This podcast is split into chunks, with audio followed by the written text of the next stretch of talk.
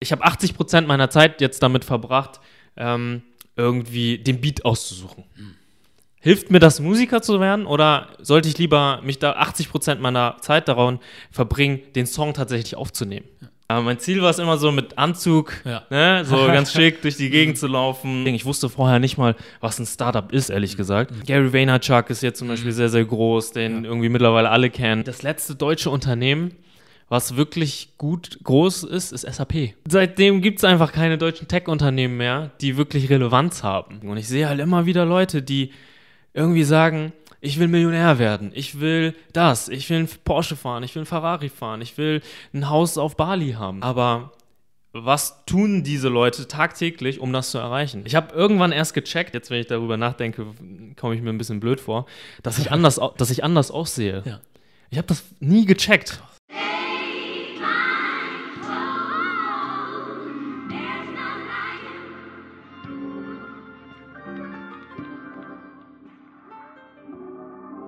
Ja, das ist der Made in Germany Podcast. Ich sitze hier mit Tin Fan von Freiheit Media. So ist Habe ich es. es richtig gesagt? Ja, Jawohl. Wie geht's dir? sehr gut, sehr gut. Und selber? Ich kann nicht klagen. Ich kann nicht klagen. Heute das erste Mal alleine unterwegs. Mal hoffen, dass es klappt. Ja, Wird sieht schon. gut aus, sieht gut aus. Das ist schön, hast mir mitgeholfen. Vielen Dank. Gerne. Ja, ähm, was machen wir hier? Sorab, unser, wie soll ich ihn nennen? Connector. So, unser Connector. genau. Ähm, ich hatte ja mit ihm ein Interview gemacht vor einigen Wochen, haben Ja. wir zusammen gefilmt. Und genau dann haben wir über alles Mögliche gesprochen, von Reishunger bis hin zu Kultur und Ja. Bildungssystem. Da war alles mit dabei. Ja. Und dein Name ist auch gefallen. Echt, ich hoffe in einem guten Kontext. Überhaupt nicht gut. nee, nee, doch, auf jeden Fall sehr gut. Also der hat da auch irgendwie dann, dein Name ist gefallen, hat ein bisschen was erzählt und dann gemeint, ich müsste dich unbedingt auch hier dabei Sehr haben. cool. Und genau, wir hatten da von Reishunger gesprochen, von den Anfängen unter anderem. Und da warst du wohl auch einer von denen, die da mitgewirkt haben, gut. Ja. Ähm, und auch, ja, du bist wohl noch einer von denen, die ihm noch nach so langer Zeit gut in Erinnerung geblieben sind. Ich meine, ihr seid ja auch Freunde. Ja, genau. Und das auch. So, das- Auch noch. Guck mal, siehst du. und ähm, ich hatte ihn davor schon mal getroffen gehabt mit einer gemeinsamen Freundin von, also eine Freundin von mir ist mit Ja. seiner Freundin befreundet. Ja. Und wir waren mal zusammen essen und dann haben wir halt, über was haben wir gesprochen? Ähm, über Selbstständigkeit haben wir eigentlich gesprochen. Ja. So, und dass du dann halt bei Reishunger warst eine Zeit lang Ja. und trotzdem aber auf der Seite nochmal so immer wieder was gemacht hast. Ich Ja. weiß nicht mehr, was das genau war. Was war das nochmal? Ähm, ich habe, also, was meinst du, Nebenreishunger? Genau. Ähm, ich habe halt so nebenbei immer so ein paar so Videogeschichten gemacht, Fotos und so weiter. Also ein bisschen so kreative Sachen. Ähm, aber das bei Reishunger war schon so das Hauptding. Ähm, und ich habe noch in so einer, so einer Ticket-Verkaufabteilung gearbeitet, wo ich halt irgendwie so Eventim-Tickets und so weiter verkauft habe. Ähm, ich habe zu der Zeit noch studiert und habe halt so zwei Nebenjobs dabei gehabt und dann nebenbei Fotokram gemacht. Also relativ viel. Ja, cool. Ja. Nee, weil irgendwann hast du irgendwas gemacht gehabt, wo ihr dann irgendwie mal ins Gespräch gekommen seid und Ja. dann die Frage aufkam, warum du das nicht zu deinem Job machst. Ja, ja, das war aber viel, viel später. Vielleicht kann ich ja so ein bisschen erzählen, Erzähl. wie das war. Ja. Ähm, also die Zeit vor allem bei Reishunger, ähm, ich habe da als Werkstudent angefangen und ich war halt vorher immer in so Jobs drin, wo es halt hauptsächlich darum ging, halt Geld zu verdienen. Ne? Irgendwie ähm, Abitur gemacht, äh, studiert und ich wollte irgendwie ein bisschen, weiß ja, wie das ist, man will irgendwie coole Sneaker haben, man will irgendwie coole Klamotten haben. Ähm, und ich habe dann ähm, im Ticketverkauf gearbeitet und habe nebenbei auch so ein bisschen gekellnert und so weiter, halt die, die typische Arbeit, die man so als, als Student macht. Und das, dann kam ich irgendwann zu Reishunger. Ich weiß ehrlich gesagt gar nicht mehr genau, wie ich zu Reishunger kam. Ich glaube, also ich kenne die Schwester von Sohab Ja. und über die Schwester bin ich irgendwie auf Reishunger gestoßen, dass ich irgendwie gehört habe, sein ihr Bruder äh, hat irgendwie ein eigenes Unternehmen und das fand ich irgendwie spannend. Ähm, und habe dann ihm einfach eine Mail geschrieben und gesagt, hey, braucht ihr noch Leute? Ja. Und irgendwie drei Tage später habe ich dann in der Firma angefangen. Ja. Ähm, und was ich über Reishunger sagen muss, ist, dass das das erste Mal tatsächlich war, wo ich in einem Unternehmen gearbeitet habe, wo es nicht so traditionell abging wie in so anderen Unternehmen, wo du halt irgendwie so einen Chef hast, der dir sagt, was du machen sollst. Ähm, ich erinnere mich noch an den ersten Tag, wo ich bei Reishunger reinkam. Da kam äh, Torben, der andere Gründer, kam zu mir und hat mir irgendwelche äh, digital-Online-Marketing-Magazine äh, in die Hand gedrückt und hat halt gesagt, blätter mal durch und guck mal, was gerade so im Trend ist und schau, wie das auf Reishunger anwendbar ist. Ja. Und das war so, das war halt für mich völlig neu und ich dachte so, okay, das ist ein bisschen komisch, aber okay, mache ich. Ähm, und da habe ich wirklich angefangen zu lernen, wie es eigentlich ist, ähm, kreativ zu sein und auch mal Dinge anzupacken und auch seine eigenen Ideen umzusetzen. Und ähm, ich glaube, deswegen spricht auch Sorab ganz gut von mir, weil ich irgendwie mich frei ausleben konnte. Und wenn du dich halt frei ausleben kannst, dann bist du halt irgendwie mehr hinterher. Es ist nicht so ein Job, wo jemand dir einfach sagt, hey, ja, mach das und dann ist es nicht selbstbestimmt, sondern ich konnte irgendwie selber entscheiden, was ich machen möchte und habe dann immer so gepitcht, okay, wir könnten das machen und die fanden das auch ganz cool mhm. und dann habe ich das halt umgesetzt. Ja. Ist auch nicht ganz so unwichtig, ne? wenn man irgendwie ja, ich weiß nicht, sieht vielleicht jeder anders. Es gibt Menschen, die ähm, haben irgendwie gerne jemanden, der denen alles sagt irgendwie und äh, denen alles genau schön zuschneidet, damit ja. sie ganz genau wissen, was sie machen möchten ja. oder müssen, ja. damit sie keine Fehler machen. Ähm, ja, ich selber sehe mich jetzt nicht so als so ein Mensch, weil ich auch sage, ich möchte lieber irgendwie einen Bereich für mich haben und ein bisschen frei arbeiten dürfen. Ähm, du hast ja dieses Ding mit Sora zusammen gemacht bei Reishunger. Ja. Irgendwann kam ja der Punkt, wo du dann dich selbstständig gemacht hast. Ja. Ähm, warum das oder wie kam es dazu? Ähm, also ich wollte, ja, also im Studium, ich fand das schon immer cool, ne? Als ich, als ich bei Reisung angefangen habe, fand ich so dieses ganze Startup-Ding. Ich wusste vorher nicht mal, was ein Startup ist, ehrlich mhm. gesagt, mhm. ähm, bevor ich bei Reishunger anfing und dann irgendwie dieser Startup-Gedanke kam und ich gesehen habe, wie man aus so einer Idee wirklich eine Firma gebaut hat wo ähm, wirklich Menschen arbeiten und, und man wirklich irgendwie Mehrwert schafft. Und ähm, irgendwann im Bachelor fing das an, dass ich dann irgendwie gedacht habe, hey, es wäre eigentlich ganz cool, mein eigenes Ding zu machen. Mhm.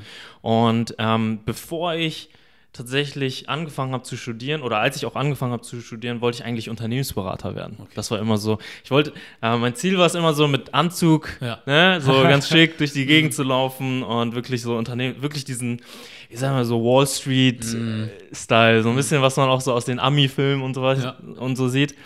Ähm, das war eigentlich der, der Gedanke, den ich hatte, als ich ins Studium ging. Und ähm, da hat sich das irgendwie alles gewandelt, weil ich irgendwie dachte, ey, die, also ich war immer schon fasziniert aus einer Idee, etwas zu schaffen, was wirklich Substanz hat und irgendwie da ist. Mhm. Ne? Also irgendwie aus nichts etwas zu schaffen. Ja. Das fand ich immer irgendwie mhm. cool. Und ähm, so fing das im Grunde an mit, mit Gründung und ein eigenes Unternehmen aufbauen. Ja, und ähm, wer hat dir dann diesen Push, also kamst du selber drauf, das zu sagen, also sagen, hey, ich mach das jetzt irgendwie mal? Oder ja. hat dir irgendwie irgendein Gespräch oder so dabei geholfen, dass du dann dachtest, krass, stimmt, eigentlich könnte ich irgendwie was anderes machen oder mich selbstständig machen? Also ich kam da ich, was heißt selber, ne? Ich hatte, man hat ja immer verschiedene Einflüsse und ich habe schon, ähm, ich habe damals zum Beispiel eins der wichtigsten Bücher für mich im Leben war auf jeden Fall Rich Dad Poor Dad. Mhm. Ähm, das hat so auch mein, mein, mein, äh, sag ich jetzt mal, so ein Mindset-Shift gegeben bei mir. Mhm. Und danach habe ich halt noch verschiedene andere Bücher gelesen und auch mit, mit Sorab und Torben gesprochen. Und ich glaube, das hat mir so einen Push gegeben. Ähm, aber die, die Intention, irgendwie dahin zu gehen, das kam schon von mir selber. Ja. Ähm, genau. Cool. Und äh, jetzt sitzen wir hier bei euch, Freiheit Media. Ja. Ähm, die Firma, die du alleine erstmal gegründet ja, hast oder mit genau. jemandem zusammen? Nee, alleine. Okay. Genau. Und ähm, genau, was macht ihr? Wer seid ihr? Worum geht es bei euch? Im Grunde kann man sagen, wir sind eine ähm, digitale Performance-Marketing-Agentur. Das heißt, äh, viele wissen immer gar nicht, was Performance-Marketing eigentlich ist. Äh, Im Grunde ist es, dass wir ähm, quasi das, was wir im Marketing umsetzen, äh, wirklich messbar gestalten. Und äh, jeder Euro, den wir investieren oder ausgeben für, für unsere Kunden, ähm, da müssen wir einfach, also das ganze Thema Tracking spielt eine große Rolle, mhm. dass wir wirklich wissen, wenn wir ein Euro ausgeben, wie viel Euro kommt tatsächlich an Umsatz am Ende wieder rein? Also was hat ähm, das Budget, was wir investieren, für einen Impact für den Kunden. Ja, und das kann man wirklich sehen? Ja, das ist in der digitalen Welt auf jeden Fall einfacher. Natürlich kann man das, wenn man irgendwie eine Anzeige schaltet in der Zeitung oder so, wie, mhm. wie es damals war, oder im Fernsehen, ist es schwieriger, genauer zu messen. Ja. Ähm, aber in der digitalen Welt, in der wir uns heute bewegen, ist das deutlich einfacher. Es ist noch nicht zu 100 Prozent und jeder, der sich tiefer mit der Materie auseinandersetzt, weiß, dass auch Tracking äh, in, im digitalen Zeitalter nicht, nicht äh, immer akkurat ist. Mhm. Aber ähm, das geht aus meiner Sicht deutlich besser und mhm. äh, ja, das machen wir. Und hast du dir das irgendwie vorstellen können, dass du da landest, wo du jetzt bist? Oder? Gar nicht, ja. wirklich gar nicht. Ähm, man muss noch so ein bisschen ausholen. Nach Reishunger bin ich äh, für ein Jahr nach Shanghai gegangen. Mhm. Äh, in meinem Masterstudium, also ich habe Wirtschaftsingenieurwesen studiert, eigentlich auch was ganz anderes, als ich jetzt quasi mache. Ja. Und ähm, ich habe da bei einer Unternehmensberatung tatsächlich gearbeitet und ähm, hatte da ähm, der Gründer der äh, Unternehmensberater war wurde irgendwie so ein bisschen in gewissermaßen zu meinem Mentor. Mhm. Äh, habe sehr sehr viel von ihm gelernt. Ähm, war immer als Praktikant quasi in der Firma schon irgendwie äh, von 7, 8 Uhr war ich im Office bis 20, 21 Uhr dann abends essen gegangen. Ähm, das war schon eine harte Zeit, aber es hat mich sehr, sehr geprägt. Und als ich dann zurückging nach Deutschland, habe ich halt gesagt, hey, ich muss eigentlich jetzt gründen, weil ich habe jetzt keine, ich bin durch mit dem Master ähm, und muss jetzt einfach endlich den, den Weg gehen, den ich eigentlich immer für mich äh, gehen wollte. Ja. Und ähm, habe aber im Studium immer schon mehrere Projekte gemacht. So Campus-Ideenwettbewerb habe ich mitgemacht, irgendwie Businesspläne geschrieben. Also sehr, sehr theoretisch unterwegs gewesen, aber am Ende nie irgendwie wirklich was äh, gegründet. Mhm. Und ähm, genau, und dann nach dem Studium hatte ich halt keine Ausreden mehr. Ne? Ja. ja. Klar.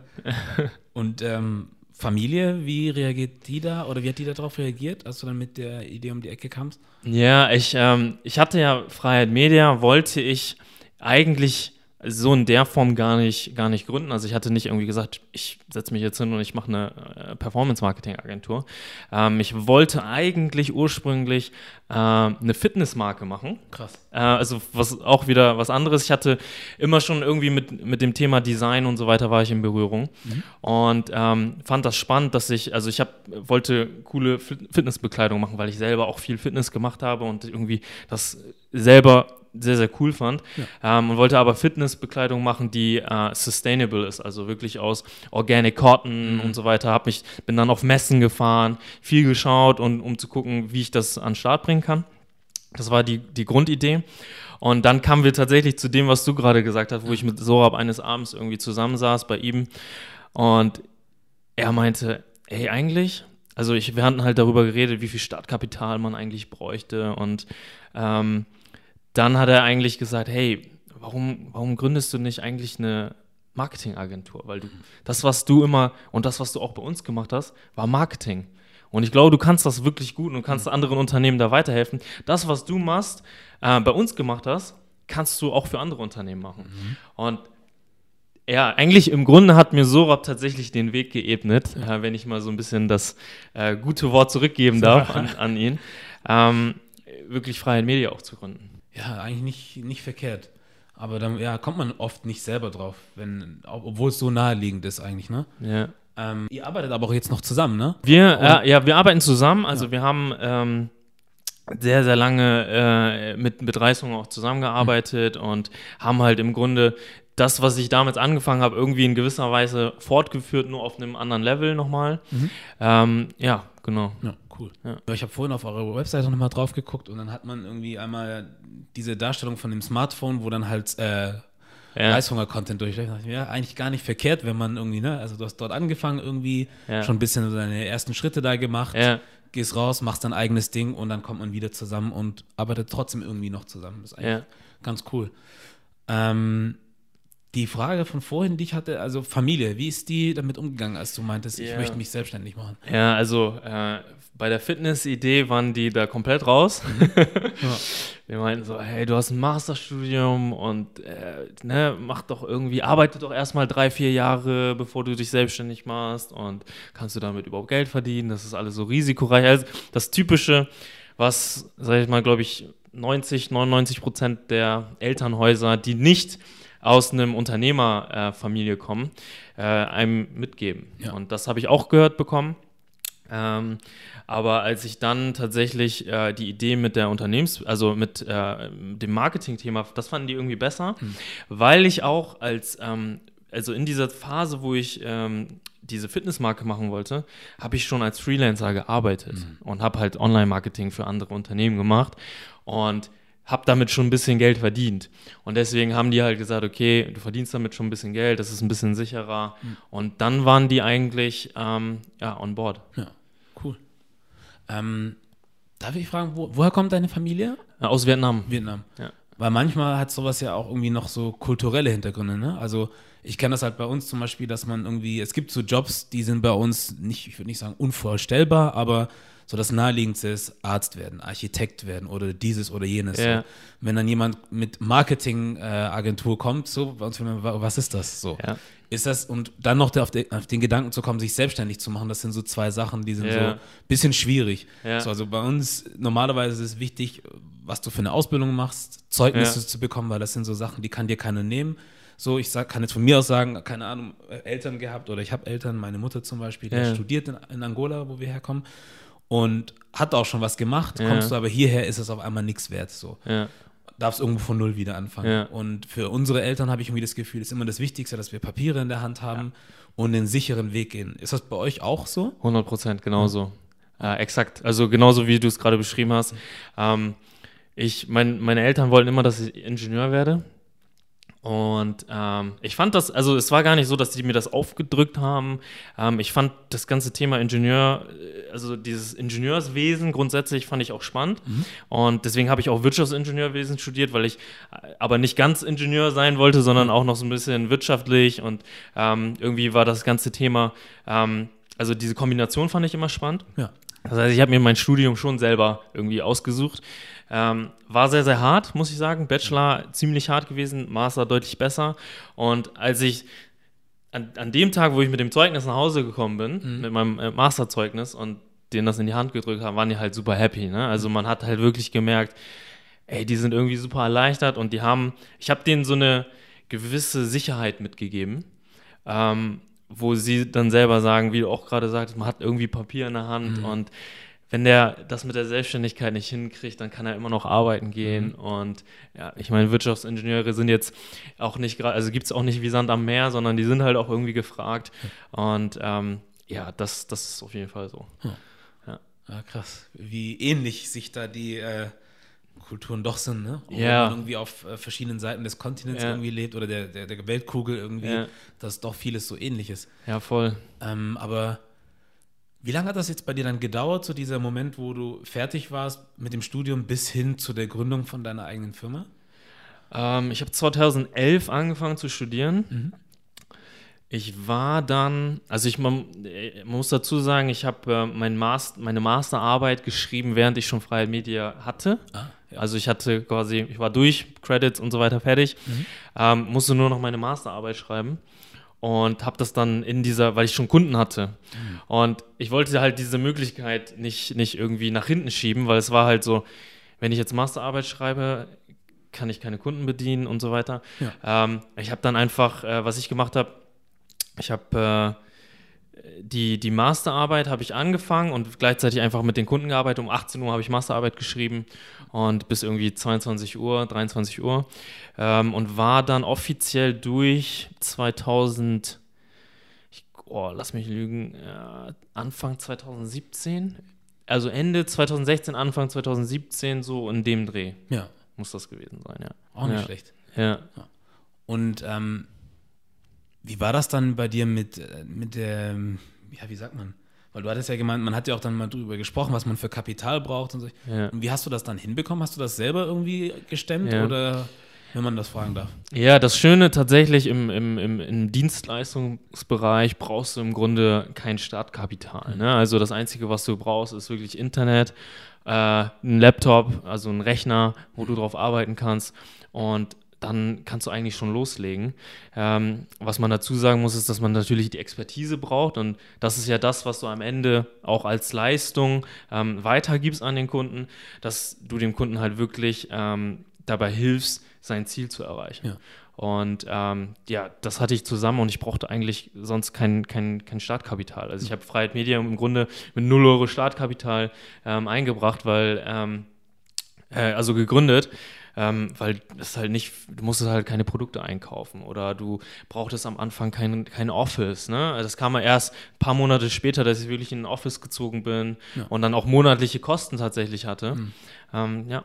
Hat das alles irgendwie so reibungslos bei dir geklappt oder hattest du auch irgendwie Rückschläge jetzt in der Zeit von damals bis heute? Ähm, man muss sagen, dass sich Freiheit Media echt mit, ähm, ja, die einen sagen vielleicht Glück. Ähm, also ich denke auch, dass da Glück mit dabei war, mhm. aber ich hatte halt ähm, tatsächlich ein, in den Jobs, in denen ich vorher gearbeitet habe, in Shanghai, Bereisungen und so weiter, ein, ein recht gutes Standing mir aufgebaut, viel Know-how angeeignet, aber ein gutes Standing aufgebaut bei den Firmen. Und diese Firmen wurden zum Start von Freiheit Media auch direkt Kunden. Das heißt, die Firma, in der ich in Shanghai gearbeitet habe, wurde auch ein Kunde. Mhm. Ähm, und das hat mir auf jeden Fall den Start erleichtert. Ich hatte noch zwei, drei andere Kunden mhm. ähm, neben den beiden, aber ähm, das hat mir definitiv irgendwie den, den Start erleichtert. Und das war halt aber echt hart, ne? Also in der, in der, Anfangsphase mit der Masterarbeit, irgendwie von 8 Uhr morgens angefangen bis 18 Uhr und dann Masterarbeit bis abends geschrieben, mhm. das war schon echt tough. Ähm, also wenn du irgendwie meine Freunde und so fragst äh, oder meine Freundin aus dem Umfeld, ja, die können dir sagen, ne? also mhm. ich war halt eigentlich gar nicht mehr da. Gut, aber es ist dann halt auch so eine bestimmte Zeit, die man dann reinsteckt, oder? So würde ich sehen. Du steckst eine bestimmte Zeit rein, ja. bist dann halt wohl sehr hart am Knechten irgendwie, aber ja. am Ende kommt halt auch was dabei raus irgendwie. Also je nachdem, ob man das auch möchte oder nicht. Also ich finde es aus meiner Sicht, weil ich habe irgendwie schon länger diesen Selbstständigkeitsgedanken irgendwie. Und ähm, ich finde, wenn ich dann jetzt drei, vier Jahre irgendwo reinstecken muss mhm. und woanders ein bisschen mich zurücknehmen muss, ja um dann langfristig für mich weiterzukommen. Ja. Warum nicht? Ja. So, hast du das dann auch so gesehen oder hast du manchmal gedacht, so, oh Mist, eigentlich würde ich schon das machen, was die anderen auch machen, aber ich kann halt nicht irgendwie. Also warst du da so ein bisschen hin und her gezogen? Ähm, was meinst du mit an, was die anderen machen? Also sagen wir mal zum Beispiel, die anderen gehen raus äh, auf Konzerte, ja. Kino, dies und das und du musst halt ein bisschen kürzer treten, kannst halt nicht jedes Mal dabei sein. Oder ähm, war das für dich irgendwie schlimm oder sagst du, ja gut, das ist halt ein Tod, den ich sterben muss? Also Jetzt so rückblickend betrachtet, glaube ich, vielleicht ein bisschen. Mhm. Ähm, aber zu dem Zeitpunkt ist es mir, glaube ich, auch also gar nicht aufgefallen, weil ich hatte so viel zu tun. Und wenn ich, wenn ich mir so eine Sache in den Kopf setze, dann habe ich so einen Tunnelblick. Ja. Und dann ist es mir egal, ob das, ob irgendwie 35 Grad sind und alle grillen gehen mhm. äh, oder ins Schwimmbad gehen. Ich will das dann einfach erreichen. Ja. Und ähm, wenn ich das also wenn du dir, also wenn ich mir wirklich was fest vorgenommen habe, dann ist das wirklich, blende ich alles aus. Ja. Und äh, ich glaube, das hat mir sehr dabei geholfen, das auch wirklich durchzuziehen. Ähm, jetzt rückblickend betrachtet hat man natürlich, ja, die Freunde hat man nicht mehr so richtig gepflegt, man hatte nicht mehr so viel Kontakt und man hat äh, in der Phase nicht so viel erlebt wie vielleicht andere. Ähm, aber ich war, nachdem ich in Shanghai, also mit äh, dem Auslandssemester fertig war, bin ich irgendwie sechs Wochen durch Asien gereist, mhm. irgendwie in fünf Länder ja. und war auch ehrlich gesagt durch mit dem Thema. Ne? Macht also auch nicht jeder. Ja, so. also ich hatte echt, habe viel Spaß gehabt, viel gesehen, bin mit meiner Freundin da durch, durch die ganzen Länder gereist und dann hatte ich auch erstmal genug und ja. wusste, ich war darauf eingestellt. Ich habe gesagt, jetzt mindestens die nächsten drei, vier Jahre bin ich richtig am Durchziehen. Ja. Und ähm, ich glaube, wenn du mit der Einstellung reingehst, dann ist es, fällt dir das relativ einfach. Und jetzt zurückblicken, kann man sagen, also bereust du das oder sagst du, nö, du würdest das jederzeit wieder so machen? Also gar nichts bereue ich. Also ja. wirklich jederzeit wieder. Ähm, bin äh, sehr, sehr happy mit, mit dem, äh, wo wir heute sind als mhm. Firma.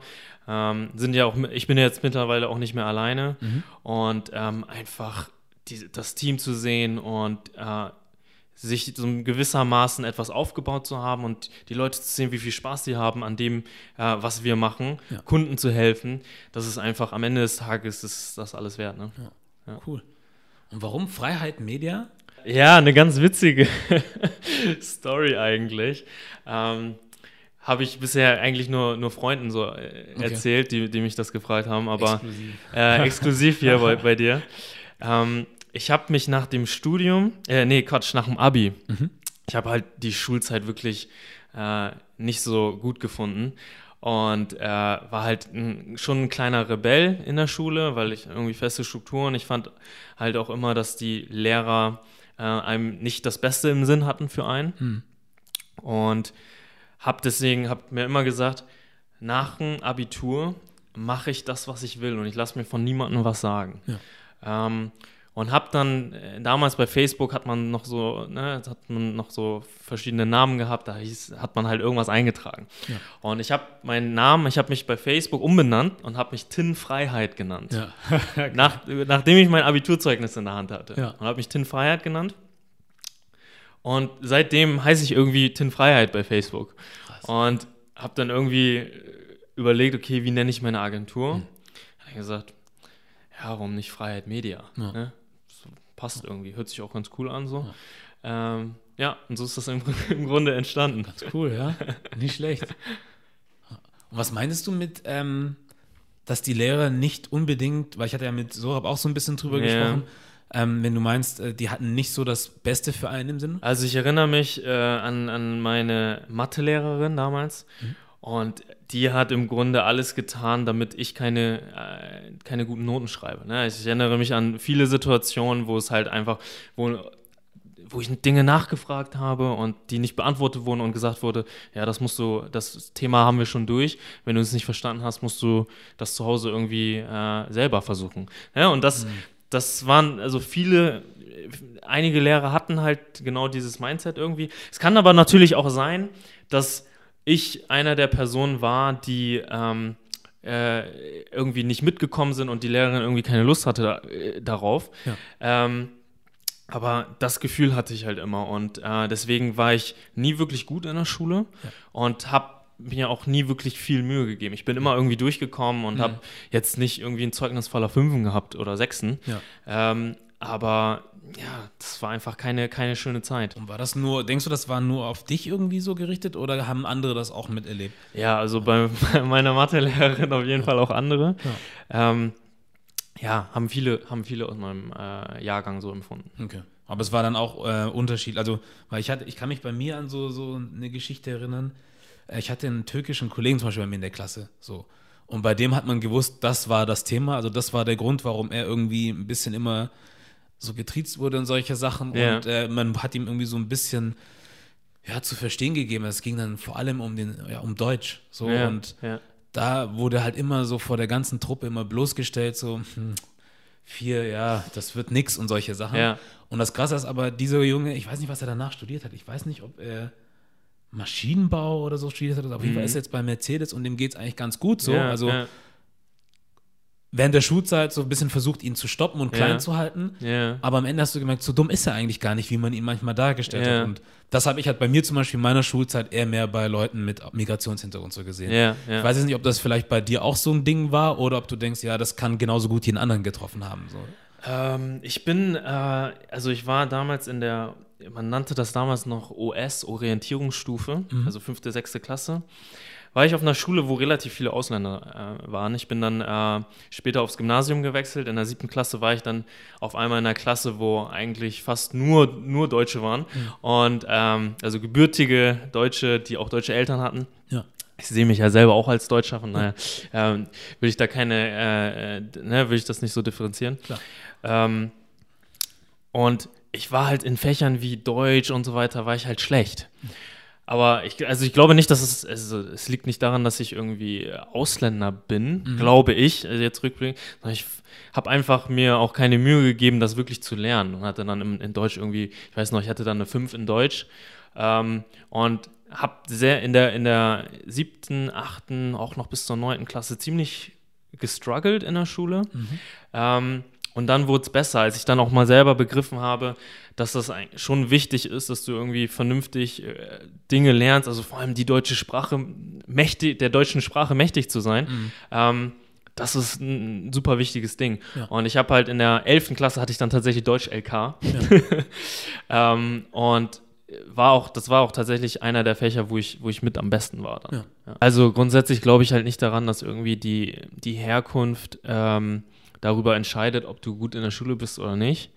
Ähm, und ich glaube halt, dass zumindest ist es das, was ich erlebt habe, jeder in meiner Klasse ähm, hatte die gleichen Chancen irgendwie. Es gar, ich wurde nie irgendwie diskriminiert auf, aufgrund, wie ich aussehe oder so. Gar nicht. Ähm, das habe ich ähm, nie so erlebt. Und ähm, im Grunde glaube ich, ähm, bis auf die Situation mit den Lehrern, dass sie halt teilweise einem nicht geholfen haben, Mhm. Bis auf diese Situation und das mit den Lehrern kann, kann ich halt wirklich ähm, klar sehen, weil ich einfach in, bei, äh, in Kursen, wo meine Lehrer wirklich bereit waren, mir zu helfen, da war ich immer gut. Ja. Ich war immer gut in diesen Kursen. Und in anderen Kursen komischerweise nicht. Und ähm, das lag nicht daran, dass ich irgendwie schlecht in Mathe war. Ich meine, ich habe am Ende Wirtschaftsingenieurwesen äh, studiert, das Ganze irgendwie in Regelstudienzeit geschafft. Also es kann halt nicht an meiner eigenen Fähigkeit gelegen haben. Ja. Und ähm, ja, das, das kann ich auf jeden Fall dazu sagen, dass es definitiv nicht an irgendwie Migrationshintergründen äh, liegt. Ich glaube auch, dass, äh, dass viele das so in, in gewisser Maßen als ähm, Ausrede nutzen. Ähm, ich glaube, dass es, es, es gibt sicherlich Schulen, wo es, wo das passiert. Das will ich gar nicht irgendwie, ähm, äh, sag ich jetzt mal, irgendwie vernachlässigen oder rausnehmen. Ähm, ich kann nur von mir sprechen, dass mir das selber nicht passiert ist. Und ich war immer so, dass ich gesagt habe, dein eigenes Leben musst du selber entscheiden und du bist dafür verantwortlich. Ähm, wenn jemand dich diskriminiert, kannst du das nicht beeinflussen. Also warum solltest du dich darauf fokussieren? Ne? Also das macht halt keinen Sinn in, in meinen Augen. Und ich habe halt immer gedacht, was kann ich machen? Was kann ich besser machen? Und ähm, ja, Ja. Aber besser machen im Sinne von, was kann ich machen, damit ich selber weiterkomme oder weit gut, wenn du es nicht so viel erlebt hast, aber ja, würdest du sagen, man macht dann, man, denkt dann drüber nach, was man machen kann, um selber weiterzukommen oder um den anderen zu gefallen, damit diese Diskriminierung vielleicht aufhört oder so? ähm, Wo legt man eher den Fokus? Ich glaube, das ist so ein bisschen beides. Ich glaube nicht, den anderen zu gefallen. Ähm, ich erinnere mich äh, im, im Wirtschafts-, also ich hatte Deutsch- und Wirtschafts-LK und mein Wirtschafts-LK-Lehrer ähm, hatte dann irgendwie am Ende des Abiturs, hat er mich gefragt, hatte all- alle der, ähm, im Kurs gefragt, hey, ähm, was wollt ihr eigentlich studieren? Und ich hatte dann gesagt, Wirtschaftsingenieur, Wirtschaftsingenieurwesen. Und äh, ich erinnere mich noch ganz genau, er hat halt zu mir gesagt, Puh, das würde ich an deiner Stelle eher nicht studieren. ähm, weil ich nicht glaube, dass, das, äh, dass du das schaffst. Und so von dem, also ich habe es dann wirklich trotzdem, also trotzdem studiert, aber auch aus so einem, nicht um ihm zu gefallen, sondern um ihm es so gewissermaßen zu zeigen, dass ich das kann. Dass niemand auf dieser Welt mir sagen kann, was ich kann oder nicht kann. Ja. Und das war immer schon so ein, ähm, ich war ein sehr ähm, kompetitiver Mensch. Also ich wollte, ne, also äh, ich habe viel Sport gemacht und war immer so ehrgeizig, ne, äh, irgendwie zu gewinnen. Ja. Und ähm, das war die eine Seite auf jeden Fall. Und die andere Seite natürlich auch, um selber irgendwie etwas aus mir zu machen, irgendwie ähm, erfolgreich zu sein und ähm, auch für meine Familie da sein zu können. Ne? Also ich komme aus einer ganz normalen Arbeiterfamilie. Wir hatten nie viel Geld. Meine Eltern haben schon immer hart gearbeitet und deswegen wollte ich irgendwie ähm, ja, denen mehr bieten können einfach. Und äh, das waren so die beiden Einflüsse auf jeden Fall. Tja, dann warst du aber auch mit einem äh, mit einem starken Mindset gesegnet, ne? Weil viel, nicht jeder hat das irgendwie zu sagen. Also ich hatte auch solche Momente in der Schulzeit, wo es Ja. dann hieß, ich glaube, das solltest du nicht machen, ich glaube, das wird nichts. Ja, Und ich bin halt auch so ein Mensch, wenn mir jemand sagt, ich werde nichts schaffen oder ich schaffe etwas nicht, dann sage ich, ja, okay, dann jetzt erst recht. So, dann denke ich nicht zu viel drüber nach, ja, wie du sagtest, also nicht dem Menschen zu gefallen, sondern einfach zu sagen, doch, ich kann's und zehn Jahre später können wir nochmal sprechen irgendwie. Und dann siehst du, es hat doch geklappt. Aber es gibt auch Leute, habe ich auch im direkten Umfeld mitbekommen, die dann halt in einem jungen Alter vor allem nicht diese Stärke haben, das so zu sehen, sondern die sehen das halt anders, weil ich glaube, als Kind, ich weiß nicht, ob ich da wirklich verstanden habe, was das war, woran das wirklich lag, ob das einfach nur, ob ich das einfach nur so gesehen habe, dass die Person denkt, du als Person schaffst das einfach nicht, oder ob die Person was gegen mich hatte, weil ich halt so aussehe, wie ich aussehe. Ich, ich weiß nicht, ob ich sagen kann, dass ich das damals begriffen habe, aber ich war damals auch schon in der Hinsicht sehr stur. ja. Zum Glück. Ja, weil ich ja. kannte halt auch Leute, die haben sich davon fertig machen lassen. Ja, so bis hin, wo man sagt, das sind jetzt erwachsene Leute und das schadet denen immer noch. Ja. Deswegen hast du oder gehörst du auch zu den Leuten, glaube ich, die da irgendwie Glück haben, so ein Mindset zu haben. Hast du das von zu Hause irgendwie auch mit- mitgekriegt oder warst du einfach immer so? Ja, also auch wieder zwei Einflüsse von zu Hause auf jeden Fall. Ich habe halt gesehen, ne, wie meine Eltern, ganz normale Arbeiterfamilie und die haben sich ein Haus gekauft und haben halt für alles, was sie heute haben, sehr, sehr hart gearbeitet und haben mir auch immer gesagt, so, Tin, du kannst alles erreichen. So, wenn du etwas willst, wirklich willst, dann schaffst du das auch. Und das hat meine Mutter mir immer gesagt, schon, schon von klein auf. Und sie hat mir nie Grenzen gesetzt. Sie hat nie gesagt, du bist irgendwie zu dumm oder ähm, nee, mach das nicht, das ist irgendwie, das schaffst du nicht, das kannst du nicht. Sowas hat sie mir nie gesagt und hat immer das Gegenteil davon gesagt. Immer, du kannst das und äh, du schaffst das, du musst nur genug dafür arbeiten. Ähm, das war ein riesen, riesen Einfluss und da bin ich auch super dankbar für, dass meine, meine Mom mir das einfach so mitgegeben hat. Ja. Und ähm, auf der anderen Seite ist, dass ich halt, ich hatte am Anfang Rich Dad Poor Dad erwähnt. Mhm. Ich habe irgendwann angefangen, ähm, ich war nie der Typ, der ähm, viel gelesen hat. Ich habe, ich glaube, so Harry Potter war das erste Buch, was ich irgendwie zwangsweise durchlesen musste in, mhm. in, in der Schule. Okay. Ähm, irgendwie in der Grundschule oder so und dann noch andere, irgendwelche anderen Bücher aus der Schulzeit. Und ich habe halt irgendwann angefangen, Rich Dad Poor Dad war das erste Buch, was ich irgendwie innerhalb von zwei Tagen durchgelesen habe. Und ich kam davon nicht mehr weg. Wie alt warst du da, wenn ich fragen darf? Oh, wie alt war ich? Ich glaube 17. Ja. Irgendwie so. Mhm. 17, 18, so ja. in dem Alter. Und ich habe das nicht mehr losgelassen. Und dann habe ich angefangen, selbst, also ähm, ich glaube, man sagt dazu Selbsthilfebücher, mhm. also wirklich Weiterentwicklung, persönliche Weiterentwicklung, habe ich dann angefangen, selber äh, mir die Bücher rauszusuchen und zu lesen. Und das war auch ein riesen Einfluss. Mhm. Ja, schon krass. Da hast du von ja. zu Hause aus schon ein gutes Fundament gehabt und dann nochmal ja. die Bücher zur Ergänzung. Ja. ja cool. Weil ich hatte halt, nie Menschen um mich herum, die super erfolgreich waren. Ne? Also ich kannte irgendwie, äh, meine Eltern waren halt keine Ärzte oder ich kannte nicht äh, keine großen Business-Leute ähm, oder Top-Manager, mhm. ähm, war nie in diesem Umfeld. Und das Umfeld, und deswegen bin ich auch dankbar, dass wir in diesem ganzen digitalen Zeitalter leben, mhm. ist, dass ich mir dieses Umfeld selber schaffen kann, indem ich irgendwie YouTube-Videos gucke. Ne? Also ganz stumpf gesagt, wo man irgendwie daran denkt, hä, wie kannst du durch YouTube-Videos irgendwie ein besserer Mensch werden oder dich weiterentwickeln? Aber es gibt mittlerweile so viele. Ich habe, ich weiß noch, kennst du Eric Thomas? Nee, sag mir nicht. Eric Thomas ist so auch so ein Motivational Speaker. Das war so einer der ersten, ähm, die ich auf YouTube mir wirklich an angeschaut habe. Und ich habe mir alles von dem reingezogen, mhm. wirklich alles. Und ähm, dann habe ich angefangen, ne, ähm, Gary Vaynerchuk ist jetzt zum mhm. Beispiel sehr, sehr groß, den ja. irgendwie mittlerweile alle kennen. Ja. Und habe mir dann so meine ähm, Mentoren quasi selber rausgesucht und habe mir immer angehört, was die machen, wie die leben. Ähm, und das waren so, das Umfeld hat mich persönlich tatsächlich weitergebracht. Ja. Ja, ja aber ich wollte nämlich vorhin auch fragen, irgendwie, ob ob du in deiner Schulzeit oder Jugend irgendwie Vorbilder hattest, nach Vorbildern geguckt hast. Und jetzt, wo du sagst, daran habe ich nie so wirklich gedacht.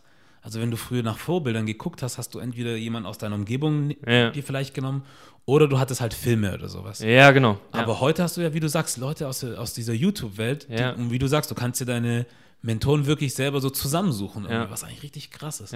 War das für dich irgendwie früher auch schon so ein Ding, wo du danach geguckt hast oder war das nicht so? Also, weil ich denke jetzt mal so, keine Ahnung, ich weiß nicht, ist es irgendwie doch das Naheliegendste, das hatte ich auch mit Sorab irgendwie, dass wenn man irgendwie nach Leuten guckt, die einem ein bisschen den Weg weisen sollen, so dass man dann ja. nach Leuten guckt, die einem ähneln. So. Ja. Und ich habe jetzt in meiner Zeit nicht so viele gesehen, außer mhm. jetzt ein Will Smith oder Samuel L. Jackson oder yeah, sowas. Yeah. Oder in Deutschland hat ein, zwei Leute, die es halt so gab in der Musikindustrie so. Yeah. Aber ich habe zum Beispiel noch nie außer mir und jetzt ein, zwei anderen Leuten zum Beispiel einen schwarzen Producer in Deutschland gesehen. So, ich bin mhm. einer von wenigen und ja. um mich herum ja. kenne ich halt keine. So, oder auch asiatische Producer, so kenne ja. ich keine. Oder muslimische, türkisch, was auch immer, egal. So kenne ich nicht. Und ich habe auch niemanden gehabt, der mir gesagt hat, so, das könnte was sein. So, ich glaube, das kriegen sowieso sehr viele mit, wenig Leute mit in der Schule. Dass man den Leuten was zeigt, jenseits von äh, Wirtschaft studieren oder eine Ausbildung hier, da. Aber auch keinen, dass man niemanden hat, der so, weißt du? Man sagt, ah, wusste ich gar nicht, dass es das gibt, aber jetzt habe ich das durch ihn kennengelernt. Yeah. Und ähm, ja, ich hatte sehr wenig, muss ich sagen. War das für dich irgendwie wichtig? Dass die Person ähnlich ist? Ja. Eigentlich gar nicht. Eric Thomas ist übrigens schwarz. also, ne, also ich habe da eigentlich nie so wirklich drauf geachtet, tatsächlich, dass die Person ähn, also mir irgendwie ähnlich ist. Also mhm. es musste keine Asiat ich musste keinen asiatischen Mentor haben. Ja. Ähm, das war gar nicht so in meinem Kopf. Ähm, mir war einfach wichtig, dass die Person irgendwie mich catcht und mich irgendwie bewegt emotional. Ja. Und das hat Eric Thomas da äh, damals getan. Ich mittlerweile höre ich äh, andere Sachen, also gucke ich mir andere ähm, Personen an. Gary Vaynerchuk auf jeden Fall einer der Personen, die äh, mich da auch äh, geführt haben auf jeden Fall. Ähm, aber ich, das ist, glaube ich, ich, das ist, äh, wenn ich jetzt darüber nachdenke, warum das so ist, fällt mir ein, dass ich damals in der Grundschule hatte ich wirklich nur ausländische Freunde. Also, ne, äh, ob du Schwarzer bist irgendwie oder ob du irgendwie äh, türkischer, südländische Herkunft hast, das war völlig egal. Ähm, und ich habe irgendwann erst gecheckt, ich, sehr, sehr spät, jetzt wenn ich darüber nachdenke, komme ich mir ein bisschen blöd vor, dass ich anders, dass ich anders aussehe. Ja. Ich habe das nie gecheckt. Und erst als ich angefangen wurde, so ein bisschen, ne, weiß ja, Asiaten und so werden da gehänselt, Schlitz, Schlitzaugen und so weiter, ne? Erst dann habe ich verstanden, hey, du siehst echt anders aus. Und dann habe ich mich im Spiegel angeguckt und gemerkt, ach krass, ich bin ja echt anders. Und vorher war, war mir das nie wirklich bewusst, sondern das waren einfach alles Freunde von mir, Menschen. Und ja, ich dachte, wir sind alle gleich. Ja. Und äh, da fällt mir das wieder ein, dass ich wirklich so lange das gedacht habe. Ja. Und deswegen war es mir nie wichtig, ob die Person jetzt mir ähnlich ist oder, oder nicht. Ja, aber ist krass, ne? Wenn man jung ist, dann sieht man solche Sachen manchmal gar nicht. Gar nicht, Vor allem, ja. wenn man sie nicht zum Thema macht Ja, genau. und einfach den Menschen sein lässt. Ja. Ja. Nee, ist sehr interessant. Wenn du jetzt sprichst von Leuten, die jetzt dann äh, so Motivation, nicht unbedingt, also ich würde jetzt Gary Vaynerchuk zum Beispiel nicht wirklich Motivational Speaker nennen. Ja. Ich glaube, er selber sieht sich auch nicht so, Ja. sondern ist einfach meiner Meinung nach jemand, der, äh, ich weiß nicht, ob pragmatisch das richtige Wort ist, aber während andere sagen, äh, und so kommst du zu deiner ersten Million, du weißt ja selber, sagt er, wenn du Kohle machen willst, fang erstmal in deinem Keller an und guck, was du so in der, oder in deiner Garage hast und fang das an zu verkaufen oder so und dann kannst du weitermachen. Ähm, aber siehst du dich irgendwo mal in so einer Position, wo du sagst, du möchtest auch mal irgendwie vielleicht Content irgendwie kreieren? So auch so zum Beispiel, wie macht, was macht der? Daily V's nennt er es ja. Ja. Würdest du auch sowas mal machen wollen, wo du dann Leuten Ja. auch ein bisschen was aus deinem Leben mitgibst und Ja. somit auch Knowledge mitgibst? Also, Ja, ja. Ja. Ähm, echt super, super gerne. Ähm, das ist, steht schon so lange auf meiner, auf meiner To-Do und ähm, wir machen das so ein bisschen, also nicht in, in äh, also ich zeige jetzt keine Einblicke in meinem Leben, aber ähm, wir veröffentlichen jetzt immer häufiger Livestreams äh, auf unserem Facebook-Kanal, ähm, machen jetzt auch mehr Videos im Team zum Thema Marketing. Ähm, das machen wir verstärkt, was, was Content angeht. Ähm, so persönlich in meinem Leben will ich das echt gerne machen, aber ich denke tatsächlich immer, das ist eigentlich super langweilig, was ich den ganzen Tag mache. Meinst Und ja, also ich habe halt selber ich, das Gefühl, also, also es gibt natürlich auch äh, Dinge, die ich gar nicht verraten darf, wenn wir irgendwie Klar. mit Kunden arbeiten und ähm, dann kann ich gar nicht so viel ähm, Einblicke geben, sage ich jetzt mal. Ja. Aber wir sitzen eigentlich den ganzen Tag im Office, Ja. starren auf dem Bildschirm und arbeiten. Ja. Das ist so unser, unser Alltag. Und ähm, ja, da denke ich immer, hm, ich, ich fahre halt, ich habe auch, wenn ich Meetings habe, sind die meistens äh, über Zoom als Online-Konferenz. Ne? Also das heißt, ich fahre auch super selten zu Kunden und sitze da tatsächlich physisch mit denen. Ja. Und äh, deswegen, das ist anders als ein Gary Vee, der halt echt ein riesen Business aufgebaut hat und durch die Gegend läuft und da was macht. Ja. Ähm, das ist aber aus meiner Sicht auch meine persönliche Ausrede, um das wahrscheinlich nicht zu machen. Äh, Gary Vee sagt ja auch immer Document ähm, versus Create. Mhm. Und ähm, ja, man kann einfach dokumentieren Ja. im Grunde. Ne? Ja, weil das ist ja auch, ich glaube, ich glaub, bei ihm war das auch so, dass er am Anfang auch nicht so den Wert wirklich darin gesehen hat, sowas zu machen. Ja, Und ich glaube auch nicht, dass er das erst angefangen hat, als er super erfolgreich war, sondern es hat Ja. irgendwo angefangen und jetzt Ja. kennt ihn halt jeder und jetzt kannst du, glaube ich, vielleicht fünf, sechs Jahre zurückgucken ja, und siehst Sachen, also ich habe nichts von ihm gesehen, was so vom, weißt du, vom Anfang ist, Ja. eher so die neuen Sachen. Und ich glaube, das ist ja auch so, so, so eine Sache, von denen die Leute dann auch oft sprechen, dass man irgendwann findet dich jemand heute, Mhm. aber wenn derjenige guckt, sieht er, dass du zehn Jahre davor schon angefangen hast. Ja. So und ähm, deswegen weiß ich nicht, ob man jetzt in deinem Fall oder in eurem Fall darauf warten muss, bis man Ja. super erfolgreich ist, bevor Ja. man damit anfängt, weil ich glaube, alleine sowas wie, ich meine, du kennst dich aber selber auch mit Marketing gut genug aus, da war jetzt nur ein Gedanke von mir, aber sowas wie, hey, keine Ahnung, wir sind jetzt auf dem Weg zu Online-Marketing-Rockstars, glaube ich, heißt das. ja, So, und es, vor allem denke ich mir, kann das für, also ich, ich will nicht sagen, dass man alles darauf zuschneiden musst, dass es Ja. jetzt Leuten wie dir oder mir passt, so die Ja. jetzt Ausländer sind oder so. Aber ich glaube, wenn du einfach nur machst und einfach Ja. nur präsent bist und einfach nur durch das, was du tust, zeigst, dass anderes möglich ist, ist das super hilfreich. Ja. Und vielleicht gibt es auch den einen oder anderen, der dann, ja, weil du sagst ja selber, man guckt auf YouTube nach den Antworten Ja. mittlerweile. Ja, Und vielleicht haust du auch irgendwie eine Weisheit jetzt irgendwie so Ja. in einem deiner Videos raus. Ja. denke, krass, habe ich nie dran gedacht. Also ich weiß nicht, meinst du, sowas könnte in Deutschland funktionieren? Klar, 100 Pro. Das Ja. machen ja auch schon viele. Ja, wer Ja. zum Beispiel? Ähm, ich sehe das immer wieder. Also ich sehe, also viele aus meinem, meinem Freundeskreis tatsächlich auch, Mhm. ähm, die da sich selber so eine Personal Brand äh, aufbauen wollen. Ja. Ähm, aber wir haben auch selber Kunden, die das genauso machen. Okay. Ne? Und ähm, da gibt es ne, in, in Deutschland, ich überlege gerade, das Ding ist, ich verfolge den deutschen Markt ehrlich gesagt nicht so sehr. Also es gibt niemanden in Deutschland, den ich so wirklich konstant verfolge. Mhm. Ähm, aber ich weiß, dass es sehr, sehr viele gibt, die das in Deutschland auf jeden Fall machen. Ja. Ähm, definitiv. Ja. Ähm, und äh, deswegen ist es, es ist ein super spannendes Thema. Ich poste auch ab und zu auf meinem persönlichen äh, Kanal, was ich mache und, und so weiter. Ja. Aber ich mache das halt nicht mit einer Strategie dahinter oder, oder, oder äh, sehr regelmäßig, dass ich irgendwie einen Vlog jeden Tag hochlade. Ne? Ja. Wie alt ist die jüngste Person eigentlich in eurem Unternehmen? Die jüngste Person bei uns, das ist die Lydia und die ist, glaube ich, 22 Jahre alt. Okay. Hier fest bei euch oder Praktikantin? Ähm, nee, die ist ähm, tatsächlich, äh, die arbeitet remote Mhm. für uns und ähm, die ähm, ist ähm, unsere Design-Komponente im Team, Ja. die einfach äh, ja, für uns sehr, sehr, sehr, sehr geile Videos macht. Cool. Also sie filmt auch selber? Ähm, nee, Animation. Sie Ah, macht okay. halt Ah, ja. sehr viel ähm, 3D und so weiter. Ähm, das, da ist sie echt ziemlich gut drin. Ja. Und äh, ist auch noch im Studium. Ja. Ähm, das heißt, sie macht Teilzeit bei uns. Ähm, genau. Und das muss sie nicht von hier aus machen, das kann sie von zu Hause aus Das kann sie machen, von zu? Hause aus machen. Ähm, das ist halt das Schöne an der Online-Marketing-Agentur. Mhm. dass ähm, Wir haben auch noch einen anderen Kollegen, der, der Vollzeit bei uns ist. Ähm, das ist der Alex.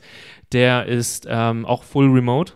Und das funktioniert sehr, sehr gut. Also er ist einmal im Monat hier im Office bei uns. Ja.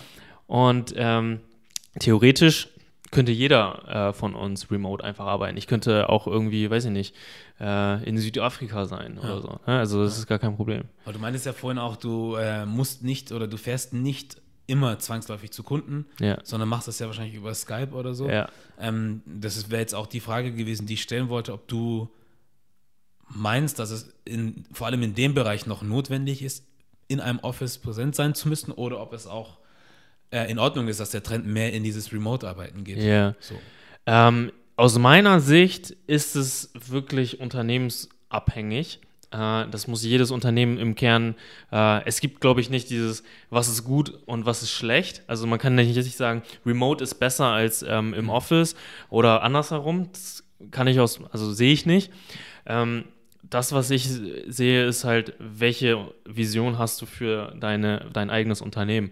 Und ähm, es gibt sehr, sehr große Unternehmen, die full remote sind komplett. Ne? Ich glaube, ähm, WordPress ist komplett remote. Krass. Ist einer der größten Remote-Unternehmen. Mhm. Da sitzt niemand im Office. Das ist, das ist mega krass. Ähm, aber es gibt auch andere Unternehmen. Und wir sind so ein bisschen zwiegespalten. Wir sind halt ein Teil remote, ein Teil hier direkt vor Ort.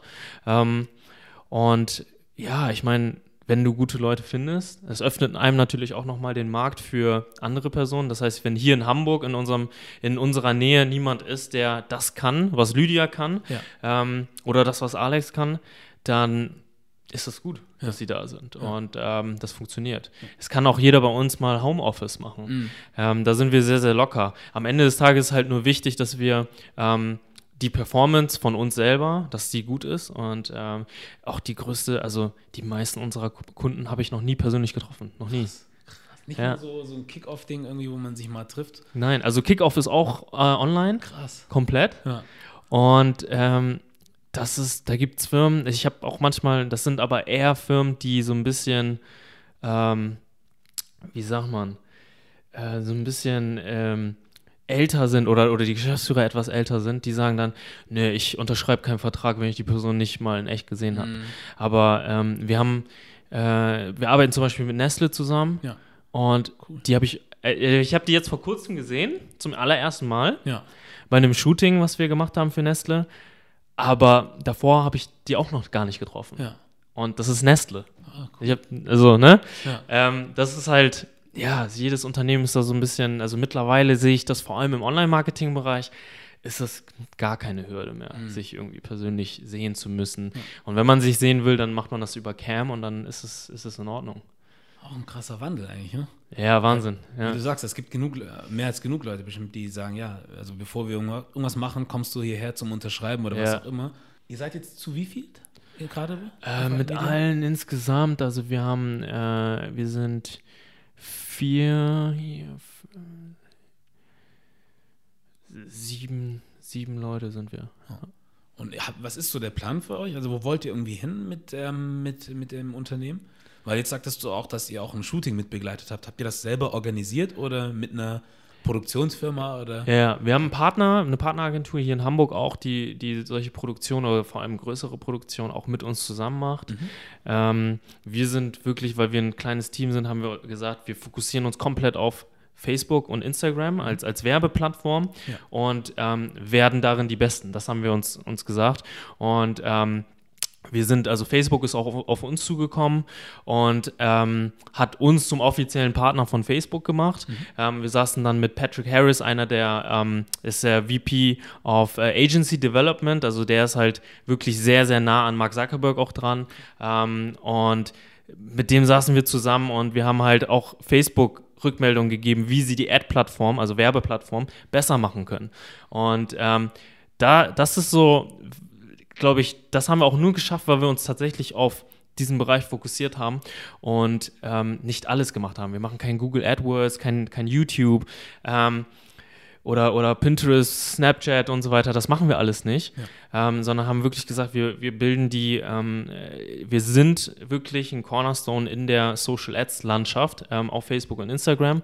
Und ähm, das, was wir machen wollen, ist wirklich Umsätze darüber generieren, mehr Umsatz generieren für unsere Kunden. Ja. Kunden, ich frage jetzt mal äh, aus, auch für mich aus reinem Interesse, wenn ich jetzt schon mal die Möglichkeit habe, Ja. ähm, könntest du oder könntet ihr auch jemanden empfehlen oder Tipps dafür geben, wie man jetzt als jemand wie ich zum Beispiel, der jetzt keine wirkliche Firma am Start hat, aber jetzt auch seine Präsenz online irgendwie, auf, vor allem wie du sagtest, auf Instagram, Facebook Ja. bekannter machen möchte. Also gibt es da irgendwelche Tipps irgendwie, die man verfolgen kann, wo man sagt, das sind Dinge, die funktionieren auch irgendwie oder Ja. und wenn ja, dürftest du das verraten? Ja, ja, klar, klar, können wir ganz offen drüber reden. Ähm, das, was, ich meine, ich höre das halt sehr, sehr häufig, wenn, wenn, wenn man sagt, Bekanntheit steigern und so weiter, dann geht es halt auf Facebook und Instagram und mittlerweile sehr, sehr viel auf Instagram, hauptsächlich darum, mehr Follower zu gewinnen. Und das ist irgendwie so wie so ein Punktestand geworden. Ne? Also je mehr Follower du hast, desto bekannter bist du, desto mehr Erfolg hast du. Aber ähm, das sehen wir wirklich gar nicht, vor allem bei unseren Kunden. Unsere Kunden haben auch viele Follower, aber die Followerschaft entscheidet am Ende des Tages nicht darüber, ob du viel Umsatz machst, wovon du deine Rechnung bezahlen kannst oder äh, nicht. Und wir haben äh, kleinere ähm, Brands oder Unternehmen, die mit 9, 10.000 Follower das, den zehnfachen Umsatz machen von, von jemandem, der ähm, die zehnfache Menge an Follower hat. Ja. Das ist wirklich der Wahnsinn. Und ähm, ich glaube, es kommt immer darauf an, ähm, wie gut bist du, ähm, also entweder ne, Video, Bild, was, was kannst du gut oder Text, was kannst du gut und bist du langweilig oder nicht? Weil, ähm, also erstens Mehrwert und bist du langweilig oder nicht? Weil es in dieser, in dieser Social Media Welt geht es halt wirklich darum, ähm, ob die Leute sich das anschauen wollen. Wenn du bei Instagram bist, dann scrollst du durch, die, durch irgendwie deinen Feed und hältst halt bei den Bildern, die irgendwie interessant aussehen. Oder du guckst dir Stories an, die interessant sind. Und äh, also, was ich sagen wollte ist, wenn du ein interessanter Typ bist und etwas Interessantes machst und das auch interessant rüberbringen kannst, dann wirst du Erfolg auf den sozialen Kanälen haben. Weil dann sehen die Leute das, die teilen das, die schicken es ihren Freunden und davon lebt halt Social Media. Du siehst halt unter guten Postings bei Instagram, siehst du, dass die ganzen Leute ihre Freunde verlinkt haben. Ja, weil die sagen, ey, guck dir das an, du musst dir das angucken. Und das machst du halt nicht bei Content, der langweilig ist. Das heißt, ich kann mich jetzt hier vor die Kamera setzen, kann irgendwie in einem sehr leisen Ton reden und ein bisschen was erzählen. Aber es ist halt unspannend, ne? Also es ist halt ähm, einfach nicht, äh, das hält irgendwie nicht die Aufmerksamkeit der Leute da draußen. Und ähm, ne, entweder kannst du gut entertainen oder du bringst auf andere Art und Weise Mehrwert. Das heißt, wenn ich beispielsweise ähm, weiß nicht, ein krasser Tischler bin ne? Ja. und wirklich die krassesten Tische baue und das zeige, dann werde ich nicht die ganze Welt, da werde ich keine 20 Millionen Follower haben auf Instagram, aber ich werde vielleicht 20.000 Follower haben, die denken, Alter, krass, was macht der da für einen krassen, krassen Tisch? Wirklich. Und diese Community gibt es. Ja. Und ähm, ich glaube halt, wenn du in dem Bereich, in dem du, den, wo deine Passion ist oder das machst, was, was dir Spaß macht, ähm, und das nach außen gibst, dann äh, werden das schon die richtigen Leute hören. Ja. Und ähm, am Ende des Tages darf dir halt eigentlich dein Follower-Wachstum und so weiter halt eigentlich am Ende des Tages nicht, also du darfst es halt nicht so sehen, als wenn das wichtig wäre. Ja? Ja, weil das ist das, was äh, auch so ein Gespräch, was ich mit vielen Leuten ha äh, habe, also die in irgendeiner Art und Weise Content schaffen. Ob es Ja. jetzt Musiker sind, ob es jetzt Fotografen sind Ja. oder Kameraleute oder so. Und ich bin halt äh, vielleicht in der Hinsicht auch ein bisschen stur, Ja. dass ich sage, ähm, ich konzentriere mich lieber auf das, was ich mache und versuche das so gut wie möglich zu machen weiter auszubauen und kümmere mich halt jetzt nicht so sehr um dieses Follower, Follower, Follower Ding. Also ist Ja. schön, wenn sie kommen, aber wenn sie nicht kommen, dann ist es halt so. Also, Ja. weil was ich bei vielen Menschen beobachte, ist sie. Ich sage jetzt für mich zum Beispiel, für mich macht das mehr Sinn zu sagen, ich äh, plane lieber jetzt zehn Interviews irgendwie Ja. und nehme mir zwei, drei Monate Zeit, die schön zu produzieren, dass ich dann irgendwie so, so, so ein kleines Konto habe irgendwie und sagen kann, okay, jetzt lasse ich mal das erste laufen, dann Ja. das zweite Ja. und während die laufen, kann ich mich wieder um die nächsten kümmern, sodass ich Ja. so einen Puffer habe. Ja. Dann kenne ich aber andere, die ähm, gehen dann irgendwie von, von, weißt du, zum Beispiel Song zu Song oder von Bild zu Bild oder Video zu Video, wo ich sage, ja, kannst du auch machen. Ja. Aber von den Leuten höre ich dann meistens, hey, du musst irgendwas machen. Du musst irgendwas machen. Hauptsache irgendwas. So, wo ich denke, ja, aber wenn ich jetzt mir Leute angucke, die es Ja. geschafft haben, Ja. zum Beispiel ein, keine Ahnung, bekannter Moderator oder was weiß Ja. ich was so. Ja. Das sind Menschen, die gehen, weil das ihr Job ist, von Termin zu Termin. Ja. So, und dadurch, dass sie dann zum Beispiel vielleicht auf diese Online-Marketing-Rockstar-Geschichte sprechen oder zur Gala gehen oder zu, wie heißt das, zum Echo, hier eingeladen werden, da eingeladen werden. Die müssen sowieso die ganze Zeit arbeiten und während ihrer Arbeit entsteht zwangsläufig dann auch Content für die, den sie einfach nur mitnehmen müssen. Klar. Sowas wie, hey, wir stehen gerade vor der Schlange zum Echo, irgendwie werden gleich reingelassen. Ich habe jetzt hier Sammy Deluxe getroffen, wie geil. Ja. Der Content kommt einfach durch das, was sie machen. Ja. Und ich kann mir, vielleicht rede ich auch gerade irgendwie Blödsinn oder so, aber ich kann mir nicht vorstellen, dass die da sitzen und jeden Tag sagen, fuck, wie kriege ich den nächsten Post zustande oder so, sondern es bietet sich einfach an durch das, was Mhm. Sie machen. So. Dann gibt es aber andere, die es noch nicht geschafft haben und zu sehr von dem einen Post zum nächsten denken und dann sagen, ich muss irgendwas machen, wo ich mir denke, okay, du bist halt Musiker, ähm, den kann, La, äh, Musiker oder was auch immer, Kameramann, Schauspieler, den kein Ja. Mensch kennt. Ja. So. Wen interessiert das wirklich, dass du jetzt irgendwo an der Elbe sitzt und ein Eis schlägst? So. Ja. Ja. Weil ich weiß nicht, wo da der Mehrwert ist. Also ich Ja. persönlich komme mir da selber blöd vor, wenn ich das machen würde, weil ich sage, ich bin nicht der einzigste Mensch, der Eis isst. So. Und warum ist meine Art, Eis zu essen, wichtiger oder interessanter als die von der Person neben mir, wenn sie nichts beizu äh, beizutragen hat, also kein Mehrwert da. Und Ja. Siehst du das auch irgendwo so, dass man äh, vielleicht nicht sich zu sehr, weil du hast es ja gesagt, eigentlich, der Content ist ja eigentlich wichtig in der ganzen Ja. Sache. Ne? Und nicht zu denken, also ich denke auch, bevor ich 100.000 Menschen habe, die mir folgen, aber am Tag irgendwie nur 1000 vorbeischauen, Ja. habe ich lieber 10.000 und weiß, Ja. dass davon immer 6.000 vorbeischauen. Ja. ähm, Also ist ein, das ist ein wichtiger, wirklich wichtiger Punkt, den du da ansprichst.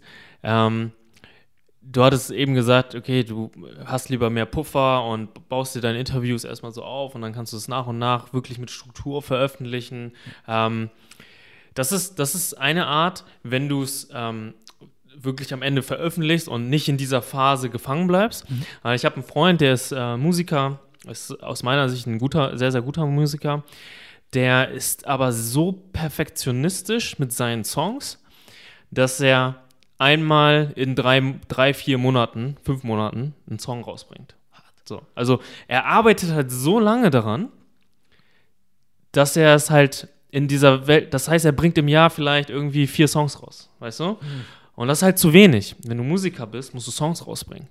Und ähm, es ist, da, ich bin eher so der Typ, der, wenn er sich etwas in den Kopf setzt und das einfach loslegt und nicht das ganze Thema zerdenkt. Gar nicht. Ich bin eher so der Typ, ich stelle die Kamera hin und das erste Interview ist vielleicht nicht, äh, hat nicht die Top-Qualität und sieht nicht so, so aus, wie ich es vielleicht hundertprozentig haben will. Aber ich hau das dann raus. Und man sieht das ja auch in Interviews. Ne? Ich schaue sehr, sehr viele Interviews auf, auf YouTube und ich sehe das. Die Interviews, die die meisten Klicks haben, da geht es gar nicht darum, wie, äh, was für eine krasse Kamera dahinter steht. Weißt du, was ich meine? Ja, ja. Und das ist so ein bisschen, das kann dich halt auch sehr zurückhalten. Ähm, du sollst natürlich kein, kein Interview raushauen, wo man die Person gar nicht sieht, der Ton schlecht ist und keiner Lust hat, dem zuzuhören, klar. Ähm, aber einfach mal loszulegen. Und ich sehe halt immer wieder Leute, die irgendwie sagen, ich will Millionär werden, ich will das, ich will einen Porsche fahren, ich will einen Ferrari fahren, ich will ein Haus auf Bali haben. Aber was tun diese Leute tagtäglich, um das zu erreichen? Meistens nichts. Ja. Und da sehe ich eigentlich eher das Problem, dass sie halt sagen, okay, ähm, ich möchte dieses Ziel erreichen, ich möchte irgendwie Musiker werden, der bekannt ist, und dann sagen, okay, was muss ich tun eigentlich, um Musiker zu sein und ein guter Musiker zu sein? Okay, ich muss Songs rausbringen. Wie viele Songs muss ich eigentlich rausbringen? Okay, ich möchte äh, sechs Songs im Monat rausbringen. Und ich halte mich daran. Ne? Und okay, ich habe jetzt sechs Songs im Monat rausgebracht. Ähm, bin ähm, bei Spotify hören mich aber hört aber äh, hören irgendwie 100 Leute meine Songs nur und das sind alles meine Friends. Okay, wie kann ich jetzt bekannter werden? Ähm, ich frage mal an, ich erkenne einen Kumpel, der äh, hat irgendwie einen Club. Kann ich da mal spielen? Kann ich irgendwie, kann der da mal meine Musik promoten? Dass man wirklich tagtäglich sich Action Steps setzt und sagt, das setze ich jetzt um, um das tatsächlich zu werden. Und das machen so wenige, dass sie einfach eine, eine Idee im Kopf haben und sagen, ich habe den Wunsch, aber die machen gar nichts dafür. Und ähm, ich glaube, wenn man äh, halt das wirklich ähm, so umsetzt und wirklich einen Plan hat, das, dann kann man gar nicht verlieren und dann kann man das gar nicht nicht schaffen eigentlich. Es ist nur dann eine Frage der Zeit, wann man das Ganze erreicht, weißt du? Denke ich auch, ja. Ja, und viele bleiben halt in dieser Phase, wo sie sagen, okay, arbeite jetzt halt sechs Monate an einem Song, aber diesen Qualitätsunterschied, den sehen, hören die meisten gar nicht. Und ähm, ich will anderen Leuten gar nicht sagen, dass das falsch ist, weil jeder hat irgendwie seine Art, das umzusetzen. Aber ich glaube einfach, dass man seine Ziele deutlich später erreichen wird und viel länger dafür braucht, als wenn man vielleicht ein bisschen weniger perfektionistisch ist, aber am Ende viel Output hat. Und das ist, glaube ich, sehr wichtig. Ja, ja, klar. Ich hatte mir vor paar Tagen, ich weiß nicht, Russ, kennst du den? Klar. Das Interview habe ich mir von ihm angeguckt mit Joe Budden. Ja, ja, Äh, Ich habe schon von ihm gehört, wie krass er ist, also wie krass der arbeitet, aber Ja. als er dann irgendwie dann sagte, der hatte dann schon plus, was weiß ich, wie viele hundert Lieder produziert, bevor sein erstes Lied irgendwie wirklich bekannt Ja, wurde. ja. Ey, was der für eine Strategie anstatt Wahnsinn. gemacht hat, wo ich denke, und das ist halt richtig krass. Und dann Ja. gibt es andere, wo ich sage, wenn du auch nur einen Teil davon machen würdest, würdest du auch weiterkommen. Aber ich glaube, das Problem ist auch, dass du durch Social Media, sowohl Instagram als auch YouTube, ja. viel zu oft in der Fresse hast, was es so gibt. So dieses, guck mal, der hat's geschafft, der hat's, der lebt das Leben. Ja, So. Und du willst das haben. Aber wie du sagst, du willst nicht das tun, was du tun musst. Und das Ja. sind einfach manchmal nicht. Es ist schwierig, aber irgendwie auch nicht. ja. Weil eine Sache ist zum Beispiel, ja, wie du sagst, nicht zu sehr an einem Ding die ganze Zeit rumzutüfteln, sondern zu sagen, okay, dann ist halt mal so, dass, das, dass der Raum vielleicht ein bisschen dunkler ist oder dass das Bild nicht so geil ist, aber das Ganze drumherum stimmt so, Ja. hau ich mal raus. Also sich darauf zu kommen, weil ich, ja, ich kenne das zu oft, dass viele Leute vor allem auch Gründe finden, warum sie etwas nicht machen, überhaupt Content zu produzieren. Ja. So ist dieses, bevor ich das mache, brauche ich das, bevor ich das mache, brauche ich das. Und so war ich auch. Ich, brauche erstmal das, das, Gute das. Kamera, alles. So, Sonst, ne? sonst geht gar nichts. Ja, sonst geht's nicht. Und dann sehe ich halt so YouTuberinnen oder so, die, keine Ahnung, 17, 18 Jahre alt sind, ihr iPhone aufstellen, kein Ja. Mikro, so und dann Werbung für L'Oreal machen oder was auch immer und Ja. ihr Fitness und dadurch halt auch Ja. äh, eine Followerschaft haben und auch Geld verdienen und so weiter. Ja. Ähm, ja, wenn man dann mehr dazu bereit wäre, ja, an seinem Dings zu arbeiten und zu tun, so. Ja. Das ist, Und auch äh, mit einem Plan irgendwie. Also, Ja. ja, dieses, ich finde es halt, ich persönlich finde es sehr anstrengend, darüber nachzudenken, okay, jetzt mache ich das Interview heute mit dir. ja. In drei Tagen bringe ich es raus. Und dann muss ich wieder zwei Tage, drei Tage, vier Tage überlegen und gucken, wo ich den nächsten wieder herkriege. Und denke mir, aber Mist, Sonntag kommt jetzt schon wieder irgendwie, Deadline naht, aber ich schaffe es irgendwie. Also, sich deswegen zu stressen, habe ich keinen Bock. Ja. Dann sage ich lieber, mache ich ein, zwei Ja. Monate Ruhe, Ja. suche mir zehn Leute zusammen, Ja. baue mir da was auf und dann kann ich in Ruhe. Also das mache ich jetzt zum Beispiel. Ich habe jetzt ein paar Stück noch so auf der Hand irgendwie so und kümmere mich jetzt so um andere Interviews noch. Und das ist viel angenehmer, als irgendwie von einem zum anderen zu rennen. So. Es ist, glaube ich, ähm, sehr ähm, individuell. Ich zum Beispiel, ich kann unter Druck viel besser arbeiten. Wenn mir der Druck fehlt, dann kann ich nicht richtig arbeiten. Das heißt, in dem Be um das Beispiel zu nehmen, was du gerade gesagt hast, ich, ich würde das die ganze Zeit von Woche zu Woche zu Woche machen, weil ich viel hinterher bin, also viel mehr hinterher wäre. Und ich habe das irgendwie bisher immer so gehabt, dass wenn ich eine Deadline habe, habe ich es auch hingekriegt. Immer. Und da führte gar kein Weg dabei. Da wird, werde ich schon jemanden finden. Ja. Und wenn ich irgendwann merke, okay, von Woche zu Woche zu Woche muss ich irgendwie, kriege ich das nicht mehr hin und das ist mir so, so stressig, dann finde ich dafür eine Lösung. Okay, wie schaffe ich das jetzt, dass ich von Woche zu Woche produzieren kann, aber ähm, immer ne, jemand Neues habe? Was, was kann ich da machen? Und dann setze ich mich hin und überlege mir was und mache mir dafür einen Plan. Und ähm, so bin ich eigentlich auch im Grunde, was das, was Freiheit Media betrifft, ist es halt so, dass ich halt wirklich ne, Quartal, das Quartal runterplane. Was wollen wir eigentlich an Zielen erreichen dieses Quartal? Brech das auf den Monat runter, brech das auf die Woche runter und brech das auf den Tag runter. Ja. Und ich habe dann immer eine Liste an Aufgaben, die ich äh, im Monat machen muss und habe das dann auf der rechten Spalte von, ich habe dann, ich habe so ein Buch, äh, so ein, so ein DIN A4-Buch. Du schreibst Ja, wirklich ich schreibe tatsächlich. Okay. Ähm, habe ich vorher auch noch nicht, nicht gemacht, Ja. ähm, aber ich habe einfach gemerkt, dass es viel, viel besser ist für mich. Ich habe ein Buch, rechts stehen alle Sachen, die ich, also meine Ziele und welche, also die Liste an To-Dos, die ich äh, umsetzen muss, um diese Ziele zu erreichen. Und dann habe ich meine Kalenderwochen daneben und schiebe das wirklich in, also mental und schreibe das dann dahin in die einzelnen Wochen. Ich übertrage das alles in, wir arbeiten mit Asana, das ist ein Projektmanagement-Tool, äh, vielleicht hast du es mal gehört. Nee. Ähm, super Projektmanagement-Tool. Ich übertrage das dann alles in Asana. Ähm, aber einmal sich mental im Monat irgendwie hinzusetzen und wirklich sich einen Plan zu schmieden und zu sagen, okay, was ist eigentlich, was mache ich eigentlich an Aufgaben? Und am Ende des Monats mache ich immer noch mal ein Review. Was habe ich davon tatsächlich umgesetzt? Ja.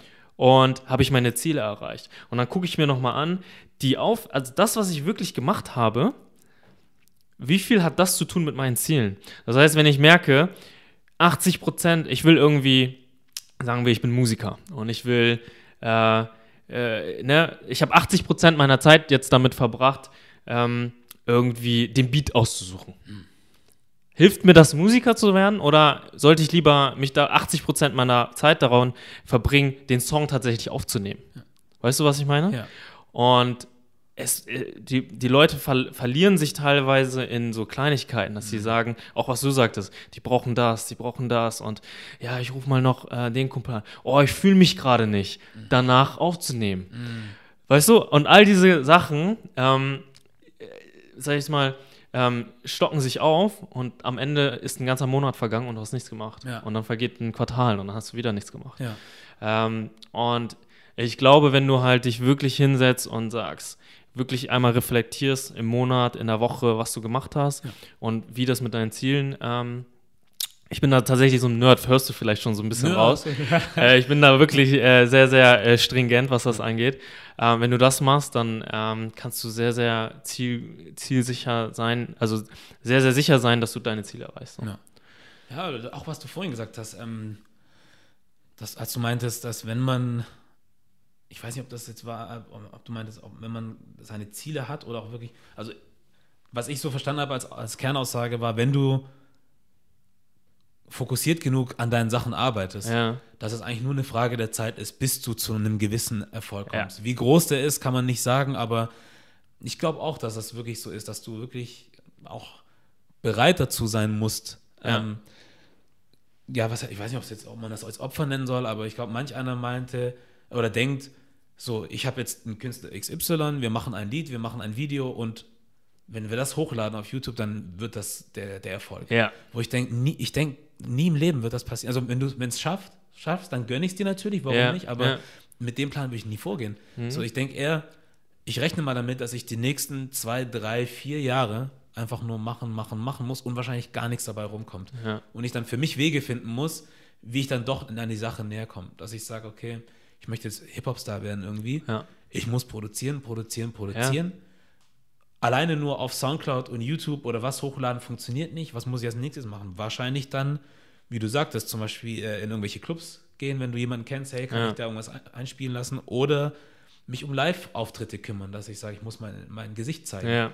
Ich möchte auf dieses Festival kommen, ich möchte auf das Ja. Festival, auch wenn es klein ist. Oder zu sagen, ich buche mir, ne, nehme mir eine Bar in Hamburg oder wo auch immer, Ja. die mittwochs eigentlich immer leer ist. So, und jetzt muss ich mich irgendwie darum kümmern, dass wir Ja. jeden Mittwoch hier eine Veranstaltung machen, wo ich vielleicht jedes Mal neues Material bringe. So, hier nochmal drei, vier, fünf neue Lieder Ja. von mir. Also ich glaube, das ist das, was dann mehr zum Erfolg führt. Nicht nur dieses einfach sagen, okay, ich produziere und lade es hoch und es wird schon, Ja. sondern dieses, okay, das Produkt ist da, aber wie bringe ich das wirklich an den Mann? Und manch einer meint halt, weil wenn du zum Beispiel guckst, Partys, wie wurden früher Partys gemacht? So, da hast du, als Social Media noch nicht so riesig war, da hast du ein Konzept gehabt und nicht einfach nur irgendwas hochgeladen und gedacht, Ja. die Leute kommen, sondern du hast Promoter gehabt. Ja. Hast du eine Armee von Promotern gehabt, die du losgeschickt hast und gesagt Ja. hast, okay, drück jedem, den du kannst, einen Flyer in die Hand. Und so ist das passiert. Das war nicht so hochladen, äh, Einladung schicken und warten, wer kommt. So. Ich glaube, da sind wir irgendwie gerade angekommen, dass man einfach denkt, ich muss nur das Produkt herstellen und die Leute finden schon selber dahin. Nicht mehr, glaube ich. Und vor allem auch, wenn man guckt, ähm, ich, ich denke mal, ich habe mal vor nicht allzu langer Zeit, vier Jahren oder so, meine Masterarbeit hochgeladen. Ähm, da habe ich irgendwie Film- und Fernsehproduktion studiert. Ja. Und da habe ich eine Doku äh, über meinen Cousin gemacht, der Ja. Kampfsportler ist in England. So, und da habe ich auch das hochgeladen. Und ähm, damals war das noch einfacher, irgendwie an Leute ranzukommen oder dass, dass es gesehen wird, weil es dann auch noch nicht so viele Leute gab in dem Bereich, die was hochgeladen haben. So äh, Richtung MMA oder was auch immer. Mittlerweile hast du so viele Formate. So, da lade ich vielleicht mein Video hoch. Ich habe Glück, wenn es 100 sehen. Ja. Damals habe ich es irgendwie hingekriegt, dass es 3000 Leute gesehen haben. Aber auch, weil ich dann diese ganzen Blogs angeschrieben habe. So, die dann auch noch nicht so groß waren. Ja. So, und der Markt war halt noch so einer, wo man sagt, es gibt nicht so viel MMA-Content. Ja. Aber die Leute, die den Sport mögen, die, die suchen nur nach solchen Sachen. Die nehmen alles auf, was es gibt. Ja.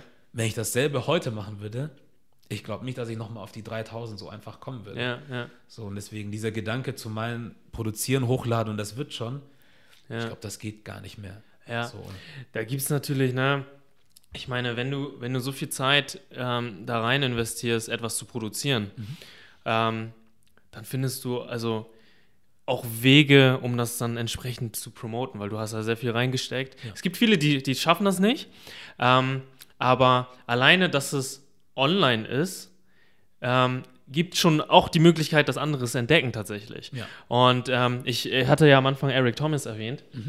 Der hatte so ein Video, so ein, so ein äh, Sport, ähm, How Bad Do You Want It, war so der, der Titel. Da war so ein, äh, so ein Footballspieler, der hat so trainiert und so weiter. Und Eric Thomas ist ja so ein Motivational Speaker. Der hat auf einem Event gesprochen für, oder das ist kein Event, für irgendwelche ähm, in, einer, in einer schwarzen Highschool für so Dropouts hat er gesprochen und so, warum die ähm, äh, nicht erfolgreich sind und was sie tun müssen und so weiter. Und diese Audiospur haben die einfach unter das Video gepackt mit, äh, mit ähm, äh, ich weiß nicht mehr, wie der Footballer heißt. Auf jeden Fall unter das Football-Video. Aber diese Speech von ihm, die war schon, das war schon zwei Jahre oder drei Jahre auf YouTube. Keinen hat es interessiert. Und dann kam dieses Video. Ähm, das war auch schon länger da, hat auch niemanden interessiert. Und irgendwer, ir- durch irgendwelche Zufälle, weil irgendwer das gepostet hat, ist es viral gegangen. Das ist irgendwie, wenn du heute guckst, wahrscheinlich über 10 Millionen äh, Views auf YouTube. Und das ist, das ist eine Chance für, für dich, wenn du Sachen rausbringst, dass die Leute es entdecken. Ja. Vielleicht sieht das irgendein Producer. Ich weiß nicht. Justin Bieber ja wurde ja auch irgendwie so entdeckt. Ne? Mhm. Äh, Seine Mom oder so hat irgendwelche Videos gefilmt, hat das auf YouTube gestellt und irgendjemand hat das dann entdeckt und fand ihn sehr, sehr gut, hat sich bei ihm gemeldet und hat ihn zum Star gemacht, so mehr oder weniger. Ne? Ähm, aber hätte er, hätte er nie was hochgestellt, wer, wer gäbe es Justin Bieber nicht. was ist das? Und, oder würde man ihn nicht kennen. Und das ist, ja, also überhaupt diesen Schritt zu machen, das machen schon sehr, sehr viele nicht. Ja, ja du musst irgendwann zum Schuss kommen, ne? Ja, so, sonst wird das 100 nichts. Ja. Ja. Facebook und Instagram. Ja. Was glaubst du, wie lange das noch eine, ja, eine Not, also nicht notwendige, eine hilfreiche Plattform bleiben wird für Geschäfte? Also glaubst du, dass das irgendwann mal weg sein könnte, wie MySpace oder so? Oder sieht der Trend eher danach aus, dass Instagram und Facebook weiter da bestehen bleiben? Also man muss halt sagen, dass sich das, die ganze Landschaft sich schon ein bisschen verändert hat im Gegensatz zu damals. Ne? Also MySpace ist in einer ganz anderen Zeit groß geworden ähm, und war, ist dann wieder weg gewesen. Ähm, aber Facebook, einer, also Mark Zuckerberg ist halt ein, einfach ein unfassbar guter Unternehmer und der hat die richtigen Steps unternommen, damit Facebook Facebook ist. Und ähm, man hört ja auch von Facebook selbst an sich schon, dass ja kein Mensch ist mehr auf Facebook. Und ähm, ich persönlich nutze Facebook ähm, sehr, sehr häufig und das hat nichts mit meiner Arbeit zu tun, sondern ich bin in vielen Gruppen drin. Ähm, Schau mir immer, die, die haben jetzt gerade erst ein neues Update gemacht, ähm, wie es aussieht und die machen die Plattform immer weiter besser. Und Instagram gehört ja auch zu Facebook. Und ich sehe einfach eine riesige Macht. Es gibt keine andere Plattform, die mehr User hat. Ja. Ja, also es gibt es einfach nicht. Und ähm, diese User werden nicht von einem Tag auf den anderen einfach weg sein. Das heißt, Facebook wird noch sehr, sehr lange in meinen Augen, also Facebook und Instagram, das wird noch sehr, sehr lange da sein. Und äh, wenn das nicht mehr da sein sollte, aus irgendwelchen Gründen, dann wird es eine andere Plattform geben. Und ähm, ja, am Ende des Tages ist es halt die Frage, wofür ist das wichtig? Ne? Wofür ist es wichtig zu wissen, ob Facebook und, und äh, Instagram noch lange da ist? Ähm, weil man jetzt eigentlich diese Situation ausnutzen sollte Ja. und die Macht dieser Plattform nutzen sollte Klar. für sich, um sich nach vorne zu bringen. Ja. Weil wenn du eine Audience hast, hast du eine Audience. Es gibt E-Mail-Listen. Mega viel wert immer noch heute. Mhm. Obwohl die Leute sagen, okay, Open Rates sind irgendwie unter 10% und keiner liest mehr E-Mail. Was sind Open Rates, wenn ich frage? Open Rates ist ähm, im Grunde wie, also wenn du an 100 Leute rausschickst, wie viele von diesen 100 Leuten öffnen die äh, E-Mail überhaupt? Das heißt, eine Open Rate von 10% sind 10 Personen von 100, Mhm. die diese E-Mail tatsächlich geöffnet haben. 90% hat, haben die E-Mail nie geöffnet. Ja. Und äh, die Open Rates ge gehen halt immer weiter runter, immer weniger Leute lesen E-Mail, es gibt so eine E-Mail-Überflutung teilweise. Ähm, aber es funktioniert immer noch Mhm. und äh, ist immer noch ein riesen Asset. Auch für uns als Agentur, unsere E-Mail-Liste ist ein riesen Asset für uns. Ähm, und baut sich auch immer weiter auf. Und das ist auch bei allen unseren Kunden so. Ja. Ähm, von daher kann man sagen, okay, wenn, ist E-Mail tot? Nein. Ähm, es sind nur weitere Teile dazugekommen. Ja.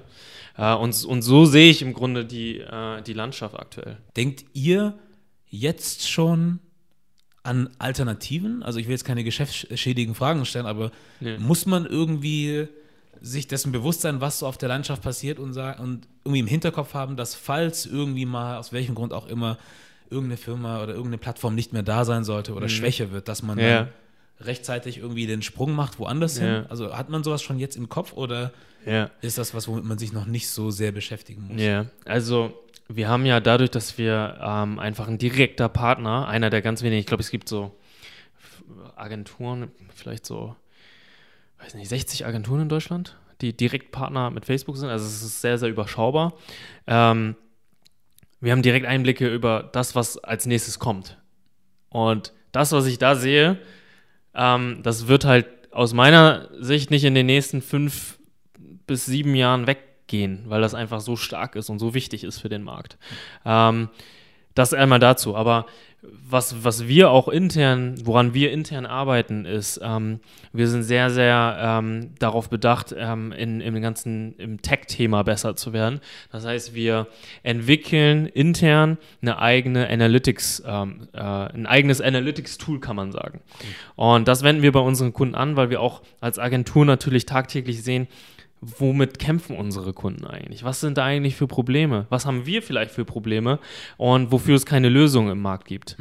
Und es wäre verschwendete Zeit, wenn wir ähm, dieses ganze Potenzial und dieses Wissen nicht nutzen würden, um uns auch selber als Agentur nach vorne zu bringen. Das heißt, wir sind schon darauf bedacht, selber Software auch zu entwickeln. Also das, das machen wir. Ähm, und oder sind aktiv dabei, das zu machen. Und das wird langfristig sicherlich einer der Bereiche sein, wo, falls Facebook mal nicht da sein sollte, ähm, das, was uns trägt, weil Analytics ist ein Riesenthema. Ja. Ähm, und da die ganze Welt digitaler wird, wird es halt nicht weggehen, ne? Oder nicht so schnell weggehen.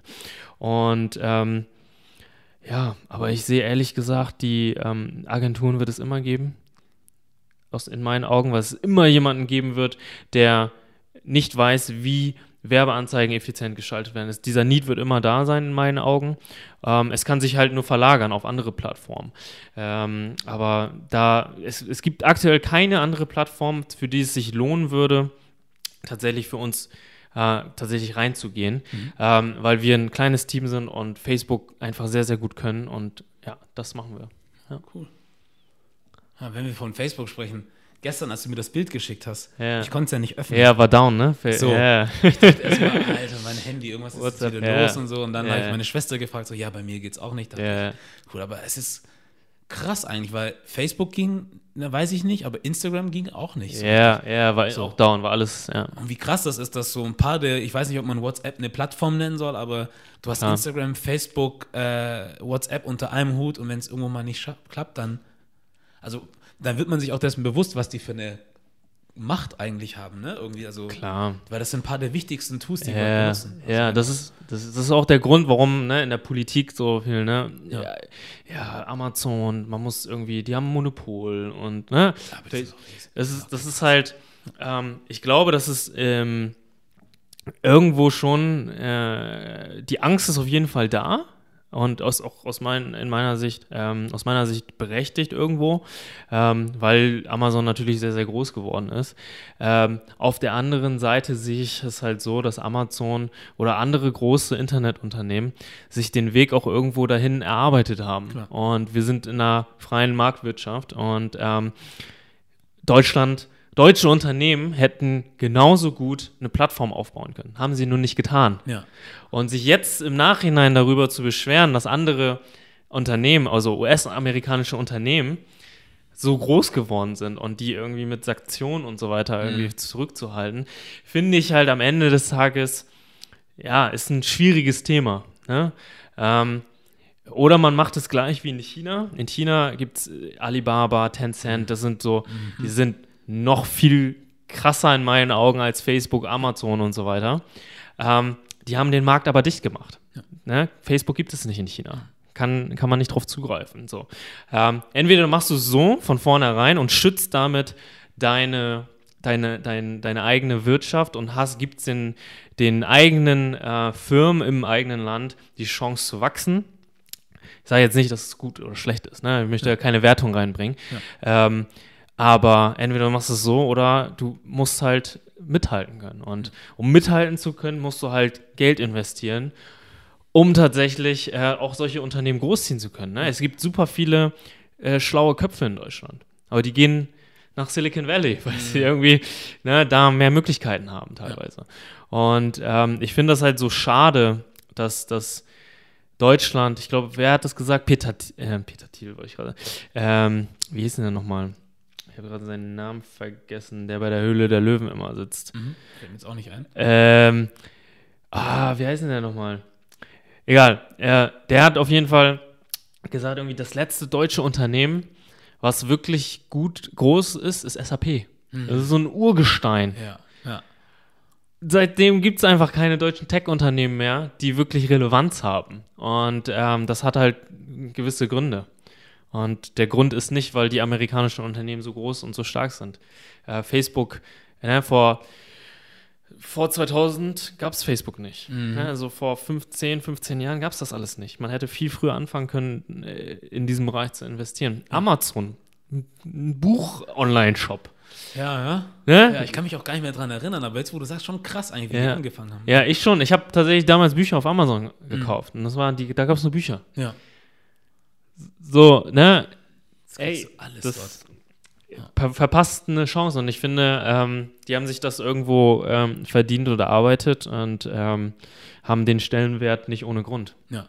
Meinst du auch, dass ich habe das Gefühl irgendwie, das ist auch so ein Gedanke, den ich oft habe bei vielen Sachen, die jetzt die deutsche Wirtschaft betrifft oder auch vieles ja, Angst irgendwie vor Risiko. Ich habe irgendwie das Gefühl, vieles, was hier in Deutschland, ja, ich weiß nicht, ob es vorangeht oder auch nicht, aber so viele Entscheidungen werden am Ende aus Angst oder zu viel Vorsicht oder zu viel Überdenken getroffen. Mhm. Wo man sagt, wie du sagst, also die Amerikaner haben auch nicht andere Voraussetzungen gehabt, diese Firmen zu gründen oder groß zu machen wie wir. Wir haben sie auch. Aber wenn ich jetzt hier so im Arbeitsumfeld irgendwie bin oder auf dem Arbeitsmarkt in Deutschland und in den Firmen, in denen ich bin, ist halt meistens so, dass wenn man über irgendwas nachdenkt, immer viel, ja, aber man muss bedenken und und und. Klar, du musst vieles natürlich bedenken. Ja. Aber irgendwo muss der Punkt auch aufhören, wo du nur denkst, denkst, denkst und auch mal anfängst. So. Ja. Und ich glaube, ähm, ich habe das immer so mitgekriegt, dass man viel mehr Zeit damit verbringt, sich über diese negativen Effekte Gedanken zu machen, mhm. als zu sagen, okay, wir haben jetzt über das Gröbste, glaube ich, geredet, was problematisch sein könnte, ja. aber es ist auch eine große Möglichkeit da drin. Ja. So, und jetzt, wie du sagst, wenn man dann Jahre später auf einmal sagt, ja, aber die sind zu mächtig, so, ich könnte es verstehen, wenn man hört, äh, mitbekommt, dass Facebook irgendwie Politiker bestochen hat. So, Erpressung und diese und jenes. Wenn man dann mitkriegt, okay, die haben das gemacht so über die Jahre und sind deswegen so mächtig ja. geworden, kann ich verstehen, da muss man was machen. Ja. Aber wie du sagtest, freie Marktwirtschaft, irgendwie, jeder ja. hatte dieselben Chancen. Siehst du das auch irgendwie so ein bisschen, dass in Deutschland, dass man da ein bisschen vorsichtiger ist mit Sachen? Klar, hundertprozentig. Also man sieht das am deutschen Straßenverkehr oder deutsche Büro Bürokratie, ne? Das ist halt so irgendwie weltweit bekannt. Ähm, es hat auch seine Vorteile natürlich. Ähm, ne, hier ist es sauber, der Straßenverkehr ist geregelt und alles irgendwie, das finde ich auch gut. Ne? Also ja. ein, ähm, auf der anderen Seite, wenn man mal Deutschland mit Amerika vergleicht, ich glaube, das, das habe ich noch aus meinem Wirtschafts-LK mitgenommen. Irgendwie hat Deutschland einer der höchsten Sparraten. Also Menschen sparen sehr, sehr viel. Ne? Und Deutschland hat sehr, sehr, die Banken haben sehr, sehr viel Geld zur Verfügung.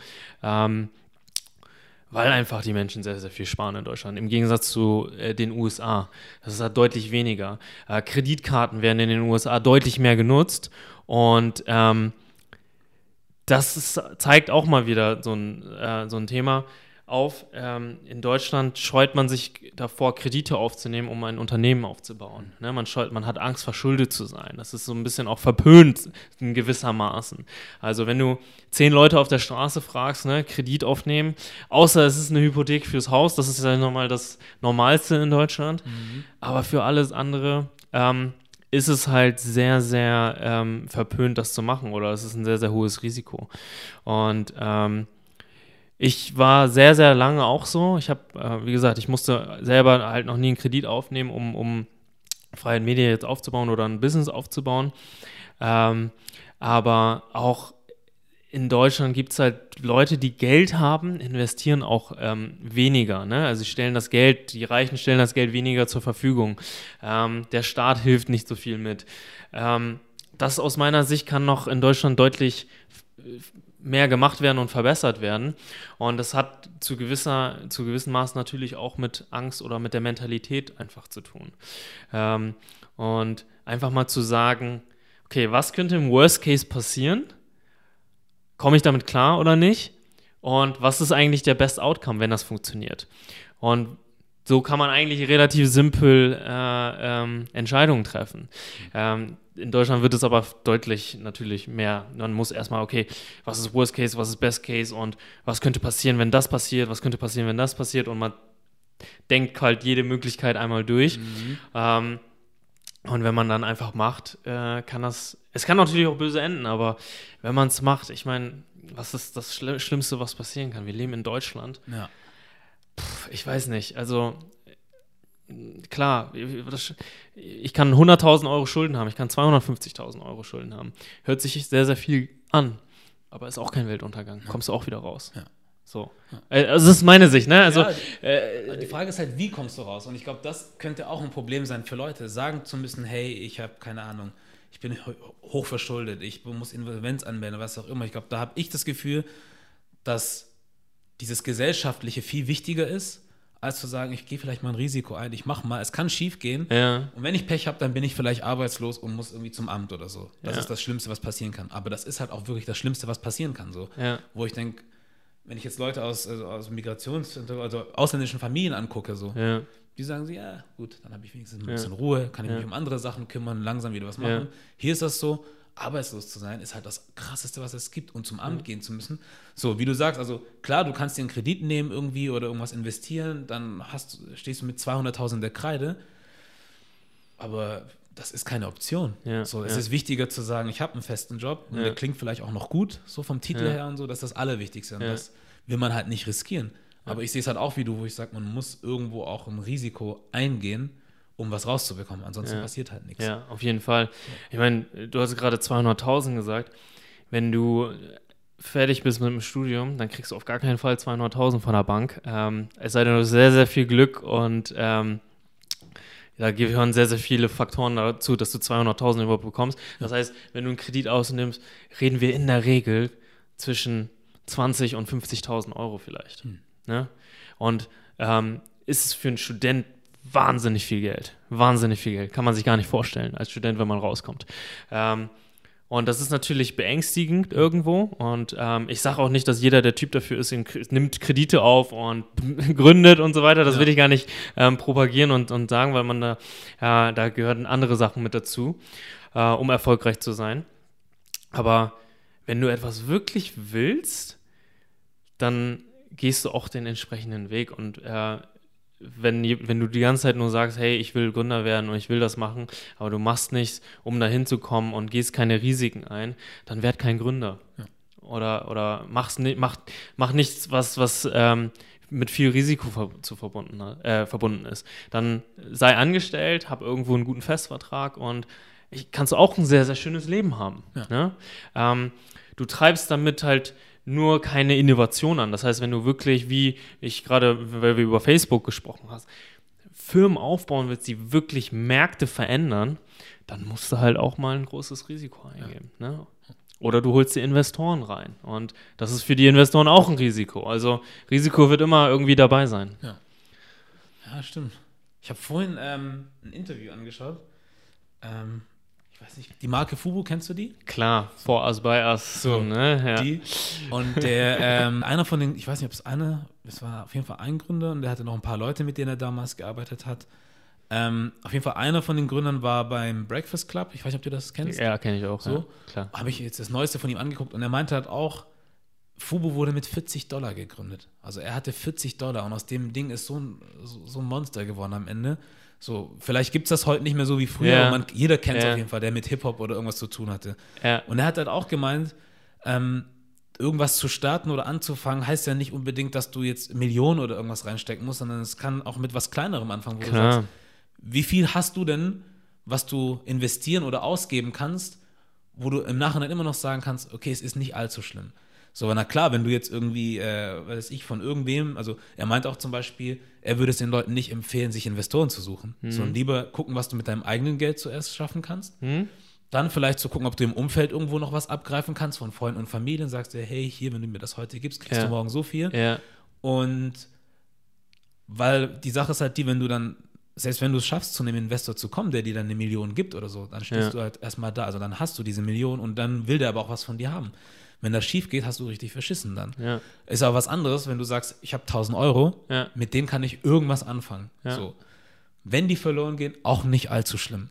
So, und er meinte halt dann im, im Kern, dass man, ähm, dass es einfach, äh, ja, überschaubare Risiken gibt, die man eingehen kann, wo man sagt, wenn du das nicht schaffst oder es nicht beim ersten Mal klappt, nicht allzu schlimm, weil es waren dann nur 200 Euro oder so. Dann probierst du es beim nächsten Mal nochmal, beim ja. dritten Mal, vierten Mal und irgendwann kannst du dann halt tappen. Es wird halt nur sehr problematisch, wenn du es auf einmal riesengroß versuchst und dann scheiterst, weil du halt auch dazwischen nie gelernt hast, irgendwie vielleicht irgendwie gewisse Fehler zu machen ja. und so. Aber das fand ich eigentlich ganz interessant, ja. so, dass man, ja, weil jeder denkt, um irgendwas zu starten, musst du Millionär sein oder so oder mhm. einen 500.000 Euro Kredit haben. Aber das kann auch manchmal wirklich wie bei denen 40 Dollar sein oder so. Ja. Was ich krass finde. Ja, 40 Dollar oder halt bei uns, ne, null. null oder so. So, ne? Ja. Das ist halt irgendwie, du kannst halt auch arbeiten gehen und erstmal dein Geld zur Seite legen. Vielleicht nicht Party machen und nicht neue Sneaker kaufen und neue Klamotten und so weiter. Mhm. Und dir das Geld beiseite legen, wenn du es wirklich willst. Und ähm, weil wenn du mit deinem eigenen Geld arbeitest, dann merkst du halt auch erst, kann ich da 5000 Euro reinstecken in das Business? Glaube ich da so sehr dran? Und ganz viele äh, vor allem in der heutigen Zeit ist es ja so, die stecken kein Geld rein und holen sich Investorengelder rein und haben nie einen Cent da selber rein investiert. Es gibt auch andere Gründer, die haben selber irgendwie 50, 100.000 Euro reinsteckt und holen sich dann nochmal Investoren dazu. Hey, super, ne? Also perfekt. Aber wenn man noch nie etwas gestartet hat und direkt sich Investoren reinholt, ähm, ich glaube, das ist, was er auch meinte, ähm, warum, warum das halt nicht gut ist, weil ja. du ja, so gesagt, nie den Wert des Geldes verstanden hast und ähm, es heißt halt am Ende des Tages auch nicht, ob du an die Idee glaubst und auch dahinter stehst. Und äh, die meisten Startups failen nicht wegen des Geldes, weil sie nicht genug Geld haben. Ich habe noch nie, also Ne, entweder haben die schlecht gewirtschaftet, haben deswegen kein Geld, das ist auch deren Schuld. Mhm. Oder die haben ein schlechtes Produkt, was niemand will, das ist auch deren Schuld. Das hat nie am, am Geld gescheitert, sondern immer am Produkt oder an den Gründern. Mhm. Und ähm, ich glaube, der Fokus sollte eher darauf gelegt werden, wie sehr man an sich selber glaubt und an das Produkt. Und wenn das gegeben ist, dann wirst du auch das Geld in die Hand nehmen. Ich spreche zum Beispiel mit ganz vielen Gründern, äh, die mit uns arbeiten wollen und ähm, schaffen es aber teilweise nicht, äh, darüber, also Budget wirklich in Facebook-Werbung reinzustecken oder noch mehr Budget in Facebook reinzustecken, als sie es jetzt tun. Ähm, weil sie Angst davor haben, dass das Geld irgendwie weg ist und die haben Angst, diese Schwelle zu überwinden. Mhm. Und ähm, ja, dann bleiben sie halt, wo sie sind. Und dann ist halt die Frage, wie viel kostet es mich, da stehen zu bleiben, wo ich jetzt bin und nicht zu investieren, als viel es kostet, wenn ich investiere und ich habe zumindest die, das Potenzial, es zu erreichen. Wenn es weg ist, was, was ist dann mehr? Also, was überwiegt mehr? Und ich glaube, diese Frage müssen sich ganz, ganz viele Gründer und Unternehmer da draußen stellen, die Angst davor haben zu investieren, weil ähm, so zu bleiben, wie du aktuell lebst oder, oder bist äh, oder wo du mit deinem Unternehmen stehst, ist meistens teurer, als ähm, dieses Invest einzugehen. Ja. Und gegebenenfalls zu scheitern, aber gegebenenfalls auch äh, ja, zu gewinnen. Ja, schon richtig. Ne? So eine verpasste Chance ist dann manchmal mehr als irgendwie 100 Euro mehr oder weniger investiert zu ja, haben. Ja, komplett. Ja, das ist richtig. Ja. ja. Wir jo. sind fast, fast, fast am Ende angekommen. Ja. Ähm, eine Frage hätte ich noch. Gern. Made in Germany. Ja. Was heißt das für dich, wenn du jetzt, äh, ich weiß nicht, ob du jemals drüber nachgedacht hast, aber das ist die Frage, die ich jetzt gerne so am Ende stelle. Ja. Ähm, was würde das für dich heißen, wenn du jetzt mit irgendeiner Antwort rauskommen müsstest. Made in Germany ist im Grunde alles, was irgendwie die deutschen Werte trägt, in Deutschland produziert wird, geboren, also Menschen hier in Deutschland, die hier leben, aber nicht nur die grundsätzlich hier geboren sind, sondern vielleicht die mit fünf Jahren, mit zehn Jahren, mit 20 hier nach Deutschland gekommen sind und die Werte hier in Deutschland aufgenommen haben und das irgendwie das Leben äh, beeinflusst hat im positiven Sinne. Und äh, das würde ich sagen, ist, ist made in Germany. Ja, cool. Super. Tja, dann haben wir es auch geschafft. Nicht, dass das eine Tortur gewesen wäre oder so, aber Nein. irgendwann müssen wir auch ein Ende finden. Ja. Ähm, ich muss sagen, ich wusste ehrlich gesagt gar nicht, wohin das Gespräch geht. Das ja, weiß ich, ich meistens nicht. nicht. so, weil ich auch, ähm, ja, mein Ding ist einfach, ich weiß, was der Mensch macht, ein paar Infos habe ich, aber ich möchte jetzt nicht irgendwie cool. alles recherchieren und sagen, ich weiß eigentlich alles über dich yeah. so und jetzt so tun, weißt du, so hier so yeah. Abfragespielchen machen. Yeah. Ähm, tatsächlich ist das in Bahn gegangen, wo ich mir gar nicht gedacht habe. Aber ja. was auch gut ist. Ja. So, ja. Da war auf jeden Fall viel, viel, viel, viel Gutes dabei. Ja, sehr ja. cool. Das freut mich. Ich freue mich auch für die Einladung, ne? Also ähm, echt cool. Nee, also dass du dir überhaupt die Zeit genommen hast, das finde ich richtig stark. Ja, mal gucken. Also ich sage immer, es muss jetzt nicht das erste und letzte Mal gewesen sein. Es kann sein, dass es irgendwie morgen irgendwas gibt, irgendwie, wo es heißt, ja. keine Ahnung, Facebook kommt mit irgendwas um die Ecke und ich möchte dich um deine gerne, Meinung bitten. Immer gerne. Oder du sagst, hey, wir haben irgendwas und wir wollen drüber reden und das äh, irgendwie publik machen. Ähm, ja. Sehr geil. Sollte auch eine Möglichkeit sein, einfach auch, ja, also, falls du irgendwie mal irgendwas hast, sag einfach Bescheid. Ansonsten melde ich mich irgendwann wieder. So. Klar, immer. Sitzen wir wieder zusammen und sprechen nochmal. Ich hoffe nur, dass heute alles gut geklappt hat. Ja. Und ja. Ja, ich freue mich schon. Das, das wird. Abschließende Worte noch von dir? Äh, ja, vielen, vielen Dank einfach nur. Ähm, ich hoffe, dass es irgendwie, äh, daraus kannst du was Cooles, Cooles bauen. Ähm, ich hoffe, die Zuschauer, irgendwie deine Audience konnte auch so ein bisschen was mitnehmen. Ähm, das, ist, das ist mir ganz wichtig, weil ähm, am Ende des Tages bin ich irgendwie kein, kein großer Name oder habe nicht irgendwie was, was Riesiges gerissen oder so.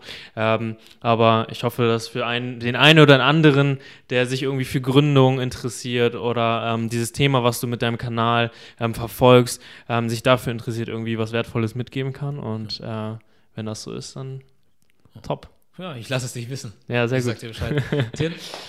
Vielen Dank. Ja, danke dir auch. Yep.